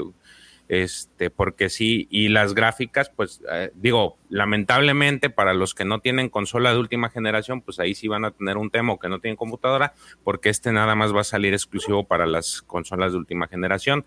Si no tienen ese problema, pues creo que es una muy buena elección tanto para los fans de la saga como para aquellos que les gustan los videojuegos en general. Es una muy buena propuesta la que entregaron con el primero y yo no dudo que este segundo sea igual de genial, ¿no? Eh, por ahí vimos un, un, una figura que parecía el gran inquisidor, que ahorita está muy en boca de todos. Eh, quién sabe quién sea, este, porque este se ve más gordito. Entonces, de la no, serie, no, güey. el cabeza medio de, el cabeza no tan de huevo. y, y entonces no sé, claramente no sabemos quién sea, pero y también vemos por ahí un tubo que eh, un tubo en donde está una, una figura de una persona en que pareciera Bacta, no sabemos quién es. Este también ahí, ahí tiene una tiene una pelea ahí que pareciera, no sé, a mí se me figuró como si fuera Revan. Eh, no sé si ustedes eh, vieron el tráiler, lo cual también hace mucha, pues hace mucha expectativa. Digo, no creo que sea Revan, pero, pero sí la figura se me hizo, se me hizo llamativa. Entonces, pues este es el, el- siguiente, el siguiente paso dentro de esta línea de tiempo de Star Wars. Y, creo que va a traer, traer mucho. Es un juego de. No sé si, si existe semi mundo abierto riel. o sea, es, es un riel, pero con ciertos esbozos de mundo abierto donde puedes ir a donde quieres. Entonces creo que va a ser algo, algo divertido, interesante. Eh, en lo personal, yo soy muy fan de los juegos de EA. Me queda claro que habla, habrá de todo. A mí sí me gustan. Soy fan de, obviamente, FIFA y demás. Y vamos Aunque a sea ver. malo, pero soy fan. Aunque sea, bueno, aunque sea lo mismo cada año FIFA, pero, pero sí, soy, soy fan. No, va a estar bueno, vas a ver que va a estar bueno. Vamos a divertirnos. Ot- otra de las de los anuncios fue ahora sí que la segunda temporada de Visions. Eh, creo que a todos aquí en general en su momento hablamos sobre ella y creo que fue un punto en el que todos como hicimos, eh, todos llegamos a un mismo punto que fue que a todo mundo nos agradó. Eh, algunas historias eran mejor que las otras, a lo mejor, desde el lado subjetivo, pero en general fue una gran producción. Y entonces se viene una segunda temporada para primavera del 2023. Este, ¿Les gustaría ver algo en específico en, las, en, en estos cortos? ¿O quieren que los sorprendan? Yo voy a decir, eh, LGP por ahí comentó hace rato que en esta saga todo sucede en una galaxia muy, muy lejana hace mucho tiempo. Pero Visions es la prueba de que puedes seguir haciendo cosas diferentes en una galaxia muy cercana de algo, muy lejana de algo que sucedió hace mucho tiempo. Y no tienes que estar basado en la misma información. A mí que me gustaría ver, bueno, pues hay, hay personajes maravillosos, pero creo que la gran magia que tuvo Visions fue que eran historias independientes, únicas y que, y que eran momentos de la vida de la galaxia que pudimos ver.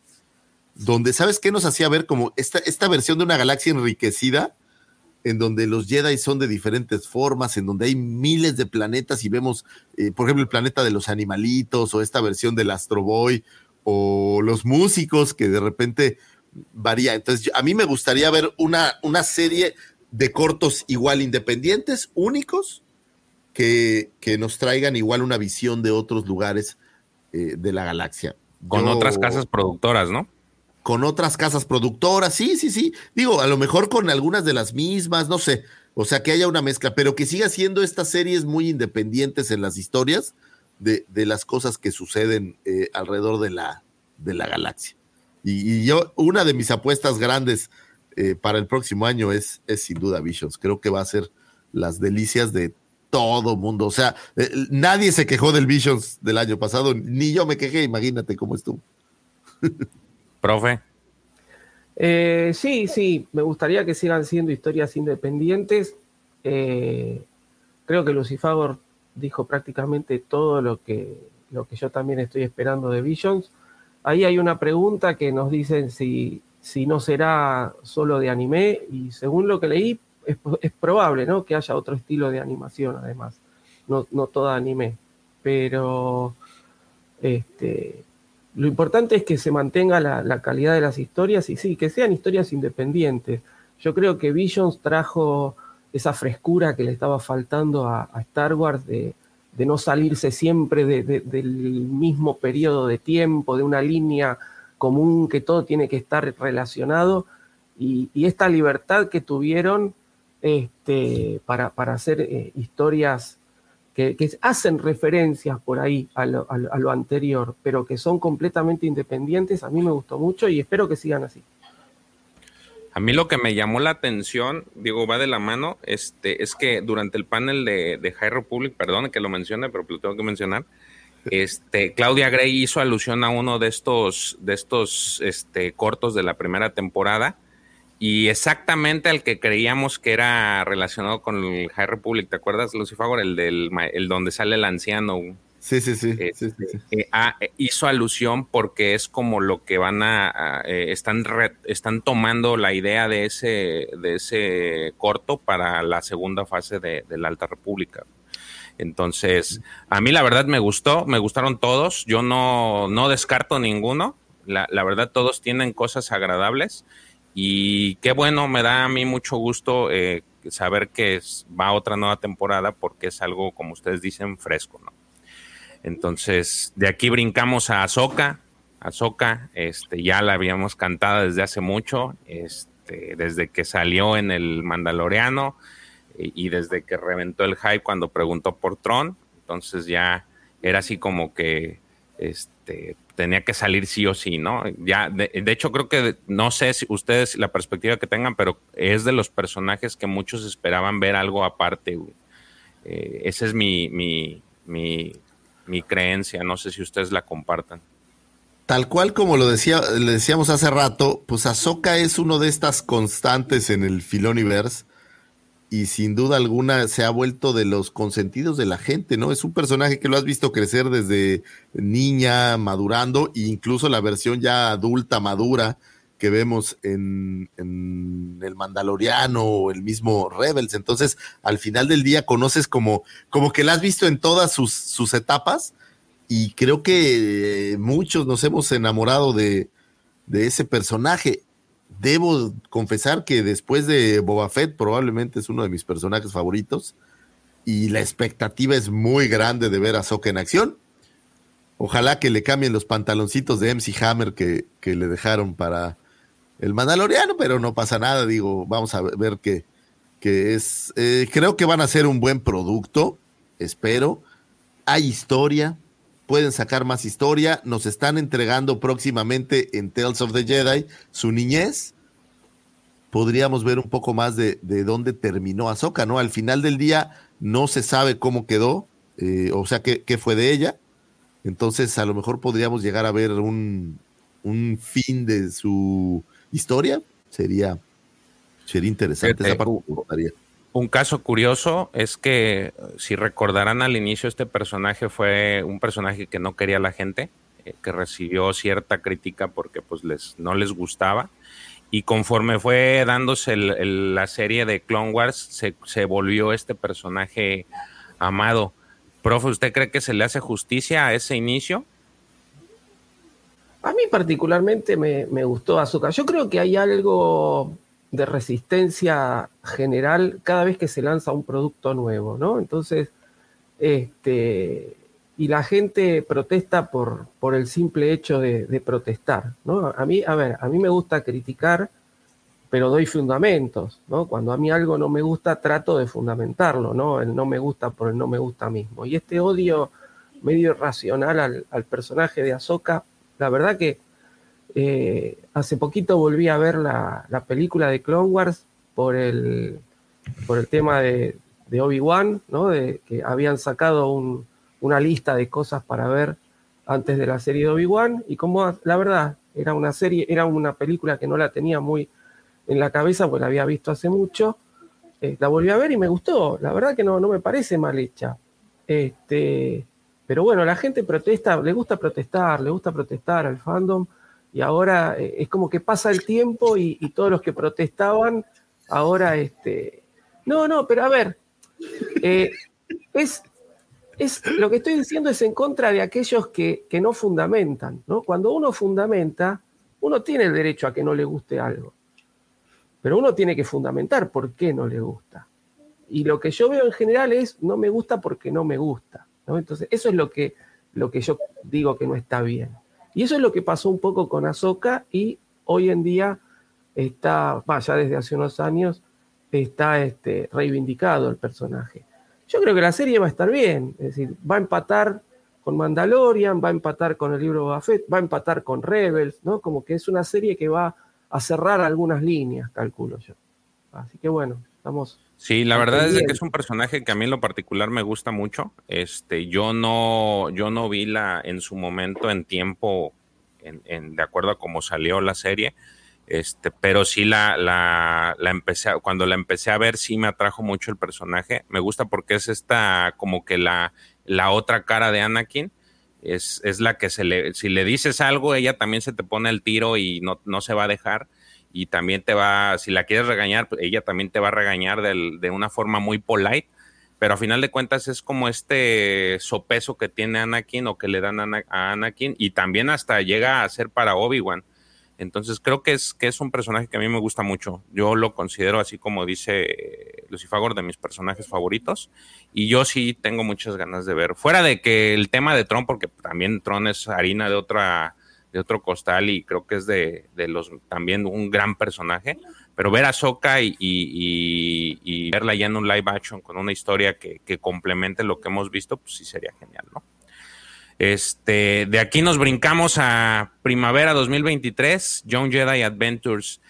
Esta, eh, esta historia eh, es, digo, la serie está enfocada para niños de 3 a 6 años, así lo declararon en, el panel que estuvo este James Waugh, que es el de los productores va enfocada. Y lo que se pretende hacer y que hemos hablado y que de hecho Davo tiene aquí este pues eh, dedicó un video a esto es eh, cómo adoctrinar porque así lo manejó James adoctrinar a los niños de la casa o los pequeños de la casa a que les guste la, lo que a nosotros nos apasiona, o sea, por lo que nosotros tenemos amor, que es la saga. Actualmente creo yo, eh, y salvo lo que ustedes este, ahorita comenten, no hay ninguna, de todas estas series que estamos viendo, no hay ninguna serie que vaya enfocada para los niños pequeños. Sí es cierto que hay en Disney, en, el canal de, YouTube, hay cortos de, para niños que son muy agradables, pero no hay un contenido como tal seriado para ellos. Y entonces creo que aquí esta, esta parte viene a ser como que viene a entrar a, a escena para envolver a los niños y que sea un puente entre padres, hermanos, este, tíos, abuelos que aman la saga con estos pequeños para que empiecen su, su andar por algo que nos gusta y tener estas conversaciones agradables que tanto nos gustan. No sé ustedes cómo lo ven. Yo aquí fíjate que es curioso porque estos eh, cortos de YouTube Kids de Star Wars, son como para niños de dos años, o sea, son, son demasiado básicos. Por ejemplo, mi hija de cinco años los vio y dijo, esto está horrible, ¿no? O sea, le dio mucha flojera. Entonces, sí hacía falta un, un link como para esos cinco o seis años, en donde no es algo tan serio, pero a la vez tiene cierta continuidad. O sea, ellos conocen esos personajes. Entonces, yo creo que eh, puede ser, puede ser. Eh, creo que, que, estos personajes van a ser interesantes para que a ellos les empiece a gustar. Ahora, ha habido esfuerzos. Por ejemplo, me parece que Forces of Destiny era un esfuerzo de traer un público diferente y creo que tampoco fue como tan, tan relevante. Entonces, ojalá que la apuesta les funcione para ampliar el, mercado. Yo hoy, al día de hoy, no he encontrado una forma 100% de atraer a mis, a mis pequeños a la saga, pero creo que es un problema más de, de esta característica on demand de las cosas y, de esta necesidad de los niños de hoy en día de todo como mucho más a prisa. Pero ojalá que funcione, porque por más, he hecho de todo, los he obligado, ha sido amable, aquí todo es Star Wars y no logro que les interese. Sí, un detalle curioso, y esto es por lo que a mí me, causó emoción, es porque las aventuras van a ser en la era de la Alta República para quienes han, que han dado seguimiento a esto, sabrán que muchos de los personajes que son, ahora sí, de la orden que salen en esta saga son padawans. O sea, hay más padawans que, maestros y caballeros, creo yo. O son los que más tienen mayor presencia. Entonces, no es ninguna, este, pues, eh, no es raro que, vayan a manejar esta serie basándose en, Jedi. Y ya dijeron que quien los va a guiar es el maestro Yoda, el maestro Yoda de aquel tiempo, es el que los va a mandar este, a ciertos puestos de avanzada a, realizar estas tareas que se van a convertir en aventuras porque pues viven tanto en el en Coruscant en, el templo Jedi que este que pues el Yoda dice sabes que pues es hora de mandarlos a, a chambear a otro lado. Entonces de ahí van a ser las aventuras y enfocan mucho todas estas cosas buenas que deben de aprender los niños, como compasión, este compañerismo, este amistad, o sea, van a tratar de inculcar eso. Por eso también eh, es importante hacer entender que esta serie va enfocada a partir de los niños de 6, de 3 a 6 años. O sea, si estás esperando que haya este mm, eh, sangre y todo eso que, ya de por sí no hay, pues no esperes aquí mucho de esto y sí más enfoca como que es para que los niños más pequeños sea su puente para los demás, las demás series. ¿No? Entonces, este, ahí está para primavera del 2023. Eh, de ahí brincamos a Skeleton Crew, esta. No, no, pero una pausa antes. Oye, yo quiero decirle a Cristi que, que se está confesando aquí que en casa de la señorita Cristi los obligan a ver Star Wars. Y qué, qué triste es eso. Cristi, te mando desde aquí un sentido abrazo, porque eso no se vale. Muy bien. Oye, apareció tu voto otra vez, ¿va? Sí, ya lo, ya lo estoy aquí como que bloqueando a ver si, si se dejó. Ah, sí, sí se dejó. Este, de ahí brincamos Skeleton Crew, profe. ¿Qué le parece? Eh, mm, por lo que escuchó, ¿cómo lo ve? más allá de dos o tres imágenes, no, no, no, no vi nada. Este, creo que es una de las series de las que, de las que menos sé. No, espero que me sorprenda. Espero que me sorprenda. No, no, la verdad que no he tenido mucho tiempo de, informarme de, de, esta serie. Sé que está Jude Law, como parte importante de la, del, del elenco.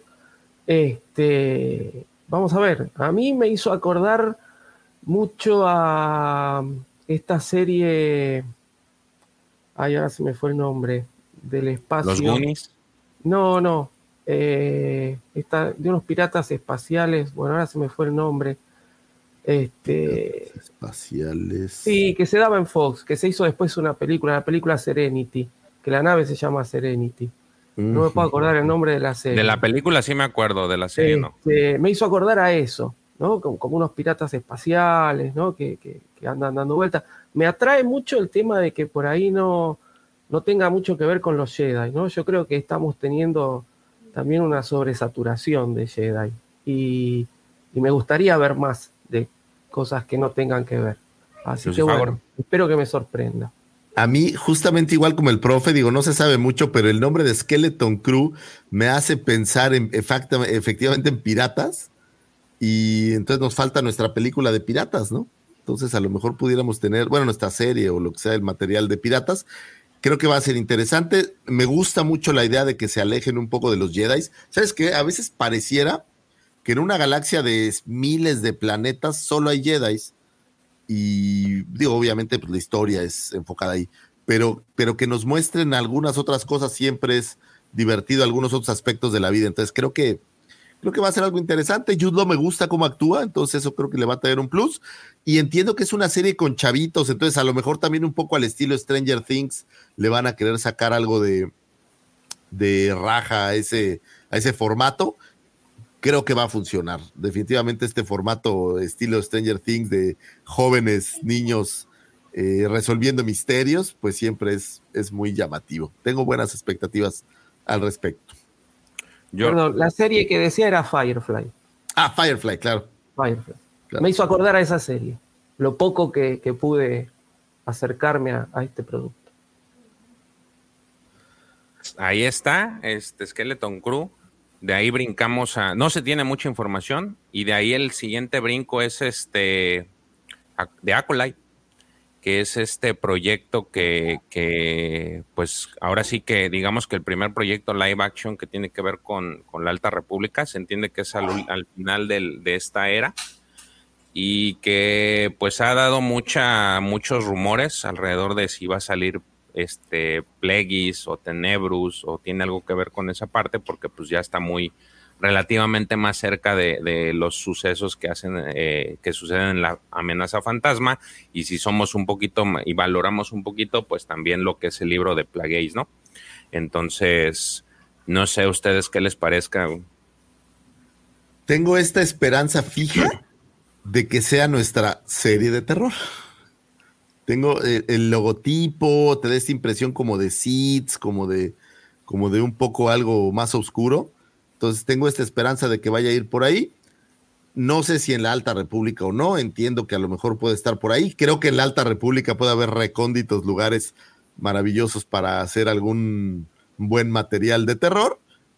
Entonces vamos a ver qué pasa.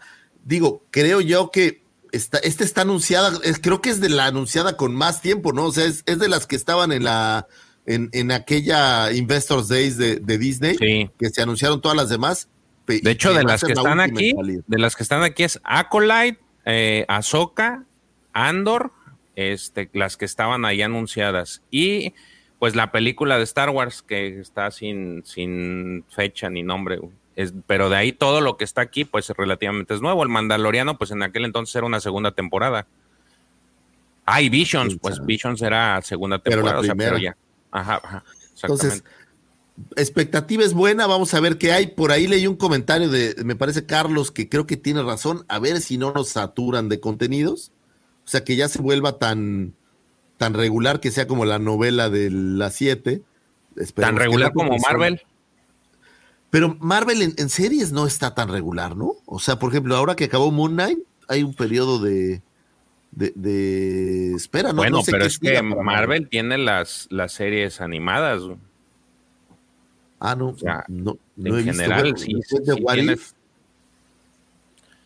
No, No o sea, pero, pero si, si ves un todo de Marvel, pues tiene series de todos sabores y colores, tiene cortos, o sea, sí es un- una cantidad increíble de contenido que arroja Marvel con relación a, a inclusive que Star Wars, creo yo, ¿no? Entonces, como que sí se está moviendo hacia ese, hacia ese de, de normalizar muchas, mucha, la continuidad en los, en los productos entregados. solo con una diferencia, ¿no? La continuidad en, en cintas de Marvel, pues esa no ha parado. O sea, las cintas de Marvel siguen como este, sí. Este momento. Y Star Wars, pues traemos ya una pausa. eh, tres, cuatro años. ¿Cuándo salió Rise of Skywalker? ¿19? 19.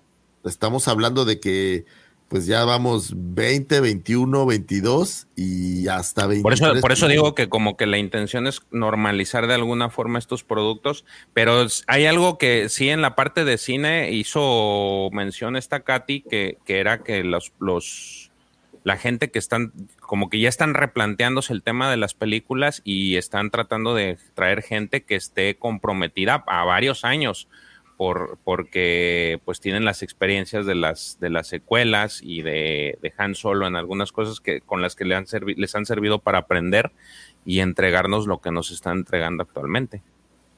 Profe. Eh, bueno, de Acolyte, la verdad que hasta no verla no, no quiero opinar. Creo que es la serie que más miedo me da porque no me gustan los productos que, que ha hecho la gente que está detrás.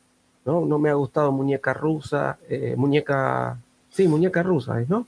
Sí, está Y bien. no, eh, no me ha gustado tampoco un par de películas que ahora no, no recuerdo el nombre, que, que también hizo la misma, la misma guionista. Este, no, no, no, pero bueno, esto no tiene por qué seguir esa misma línea, ¿no? Este, así que es un poco, hasta, hasta no ver algo más, prefiero no, no opinar porque por ahí la estoy pifiando feo. No quiero tener un prejuicio, pero es la serie que, como, como la que más, de todo lo que vimos, la que más miedo me da hasta, hasta el momento. Pero tiene mucha razón en algo, prof. De todos estos materiales, digo, si quitamos de ahí Visions y quitamos a lo mejor el videojuego, pues todos siguen la misma línea de, de los filoniverses, ¿no? No, pero me refiero a, a- a la producción de Filoni y de Fabro que están ahí como metiendo las manos en todos lados. Digo, al final, por ejemplo, Young Jedi, que entiendo que son, es, es esa animada, pues es Filoni es el director de la parte de animación. Entonces, está con, y Acolyte es la única o de las pocas que, que no Que está bajo este de ellos. cobijo. Entonces, eso puede ser también un, un tema. Tiene, tiene toda la razón el profesor. Mira, yo lo, lo único que pongo a favor de esta, porque yo no he visto esa de muñeca rusa, no he visto los productos de ella, pero lo único que, que puedo aportar y darle el beneficio de la duda es que supuestamente, y eso lo dijo en entrevista, este, ella le, le encanta el universo expandido. Este, todo lo que es Legends, el universo expandido, es, es, ella es fan, eh, y así también lo hizo ver esta Katy, que es fan brutal de esa, de esa era. Entonces, eh, ella lo que quiere hacer con la serie es tratar de, este, de traer cosas de esa era para aplicarlas a, a- la serie. Digo, a lo mejor sí va a tener sus cambios, pero, creo que la base los fundamentos que quiere traer es eso. Y la otra es que en algún momento se pensaba que era que no sabía nada de Star Wars y, y aquí ya lo, lo, pues ella lo, ella ya lo, lo dijo que no, que nada que ver, que lo que quería era traer guionistas que no estuvieran tan permeados con el con las demás sagas de Skywalker, precisamente porque dice meterte a la saga de Skywalker es meterte en una camisa de once varas, este, porque nunca le vas a dar placer a nadie, güey. Entonces, por eso no, dice ella, ella traía guionistas que no tienen nada que ver, que están alejados de eso, precisamente porque no quiere involucrarse a eso. De hecho, le hicieron una pregunta y ella muy chistosamente, de una forma entre graciosa, sí le, sí comentó que este, que pues ni pagándole el oro del mundo le haría algo de Skywalker, precisamente porque sabe que es un problema meterse en esa saga y que dejes a todo mundo contento. Entonces ella lo que hizo fue, sabes que nosotros aquí, de aquí para acá y y este trabajamos independiente. Entonces creo, creo yo, yo le doy el beneficio de la duda, no hay más información, no se ha dado más detalle, pero es esa parte me hizo como que bueno, pues vamos a darle esa oportunidad a ver qué pasa, pero pues sí también está en blanco, ¿no? Oye, sabia decisión esa de no meterse en temas. Lo dijo él, literalmente lo dijo, o sea, yo no me voy a meter con la saga Skywalker porque es meterme en un problema. Y a mí, aunque me pagues todo el oro del, aunque me pagues millones, no me voy a meter a la saga porque pues lo entiende y creo que aquí estamos todos en, en comunión que empezarse a meter es, este, dañas algo y brinca toda la gente, este, le cambias el color a un sable, le cambias el color a un traje, este, matas a alguien que no deberías y ya se armó todo un show. Entonces ella sí mejor dijo, por de aquí para acá yo no tengo nada que ver y este y vamos para adelante. Entonces creo que ese es el punto a favor que yo le daría. Yo no conozco sus productos, eh, los que ha hecho, pero al menos esa parte me dejó como con cierta tranquilidad en cierta forma. No, a mí, por ejemplo, Muñeca Rusa me pareció insufrible. O sea, de hecho, pocas veces no termino de ver algo. Es muy raro que aunque sea terrible, digo, y, mira que veo cosas horribles, pero de verdad, y esto no pude terminarlo, me pareció un producto espantoso, entonces eso es lo único que me da un poco de miedo, pero bueno, pues vamos a ver qué, qué sucede. Y pues ya para finalizar de todos los productos, pues la película de, de Taika, que va para finales del 2023. Creo yo que no dieron mucha información, ¿no? Simplemente pues revalidaron que Taika va a ser el que, el que este, va a dirigir esta película. Eh, no sé ustedes si vieron algo, alguna información. Yo la verdad no vi más. Este, no hay más detalles. Este, yo el logo me parece atractivo. pero tengo mis dudas si ese logo es una versión nada más para ahorita decir ese es o realmente es el logo que va a tener la película. O sea, no, no sé. Fíjate que no sé, pero se me figura este logo de Tierra de Gigantes, ¿no? Si te acuerdas la serie.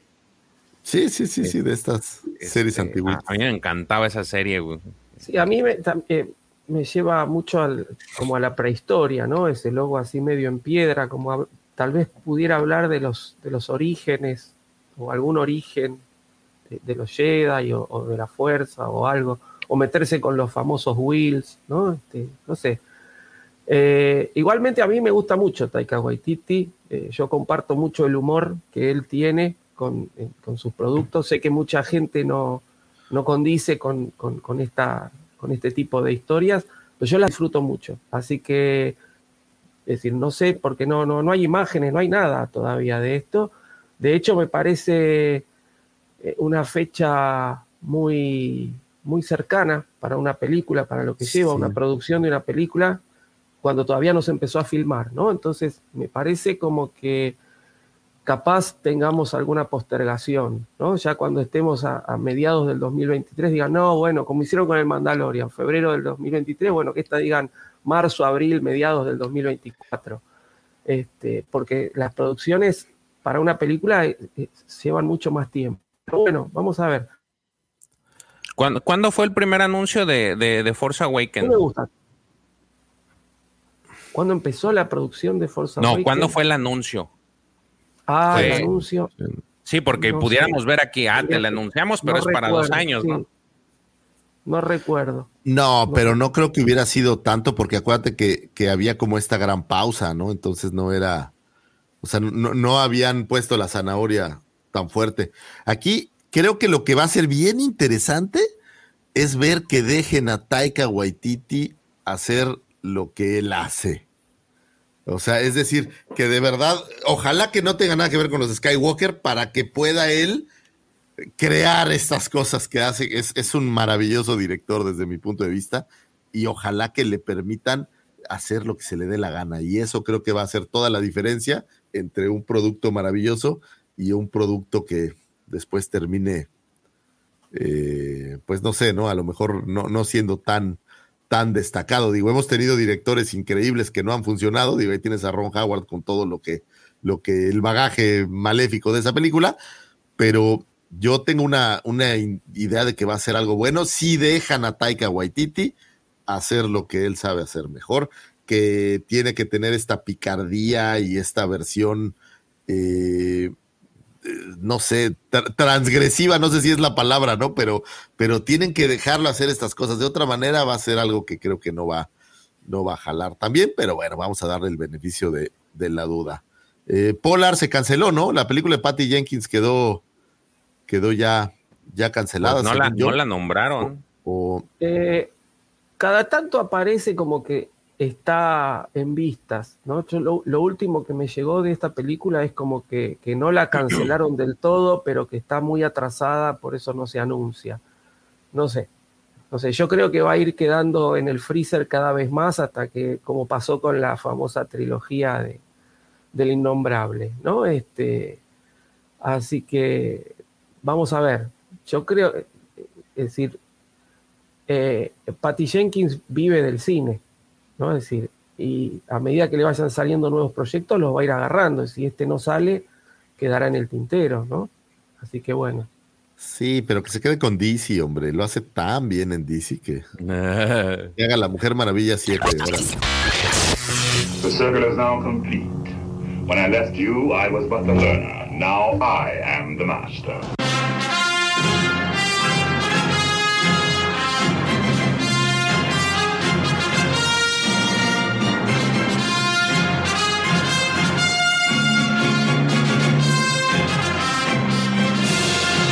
Ya terminamos el día de hoy. Creo yo que se llevan mucha información, mucho producto. Lástima que terminó el festival. Nos abandonó Davomático por primera vez y le agradecemos por encaminarnos, mi querido Davomático. Mándale un abrazo a tu querida hija, que la quiero como mi sobrina, son hermosas esas mujeres. Eh, mándales besos, que les vaya súper bien. Y pues extrañamos el cierre de Davomático hoy, ¿no? Así, todo así como es un poco tristón y todo. Pero así sí. es la vida, señores. A veces hay que, hay que cambiar, hay que moverse, hay que ejecutar. Gracias a, a, Checo que pasó por aquí a saludarnos, mi querido Pepito que anda con temas ahí con, eh, en casa. Profe, gracias por haber llegado. A, a, a, darnos soporte porque yo creo que venía yo corriendo venía corriendo sabes que estaba hablando por por WhatsApp con, con, bueno, con mi amigo Max y me decía, se te nota agitado porque venía así. Digo, tengo que llegar, tengo que llegar. Sí, qué bueno. Gracias, Porfe, por acompañarnos para poder hacer el, el trío aquí. Si no, este, hubiéramos estado peloteando entre, los, entre, entre, el, entre lo ácido y lo, y lo dulce. Muy feliz, muy feliz de poder. Pude hablar de toda la serie, por suerte, así que no, no me perdí ninguna. Así que llegué justo. Oye, y un especial agradecimiento a mi querido George por haber transformado eh, del martillo ejecutor a un moderador de, de alto nivel sin, sin, dar un cañonazo innecesario. Muchas gracias, mi querido George, eres maravilloso. ¿Me oíste, Cristina? Ah, no. Perdón, Señores, pues, ah, no. pues muchas gracias a todos los que nos acompañaron el día de hoy. Recuerden que este en vivo, ya se va a transmitir vía podcast el día lunes, lo pueden escuchar en el transcurso de la semana hasta el próximo sábado que tengamos nuestra nueva tertulia sabatina. Lo pueden escuchar en todo momento, desde donde todas las todos los lugares que dice Lucifagor, ahí los pueden escuchar. Entonces, este, muchas gracias, profe, Lucifagor, Davo también, un abrazo, gracias por, por encaminarnos, como dice este Lucifagor. Checo. Como cuando llevas al niño en la bicicleta, ¿no? Que así. Ey, ándale, así. Muchas gracias a todos por habernos acompañado. Gracias por sus comentarios. Y este, pues no olviden eh, la frase. Que la fuerza los acompañe, señores. Hasta pronto, cuídense. Gracias por todo. Bye, bye. Bye a todos.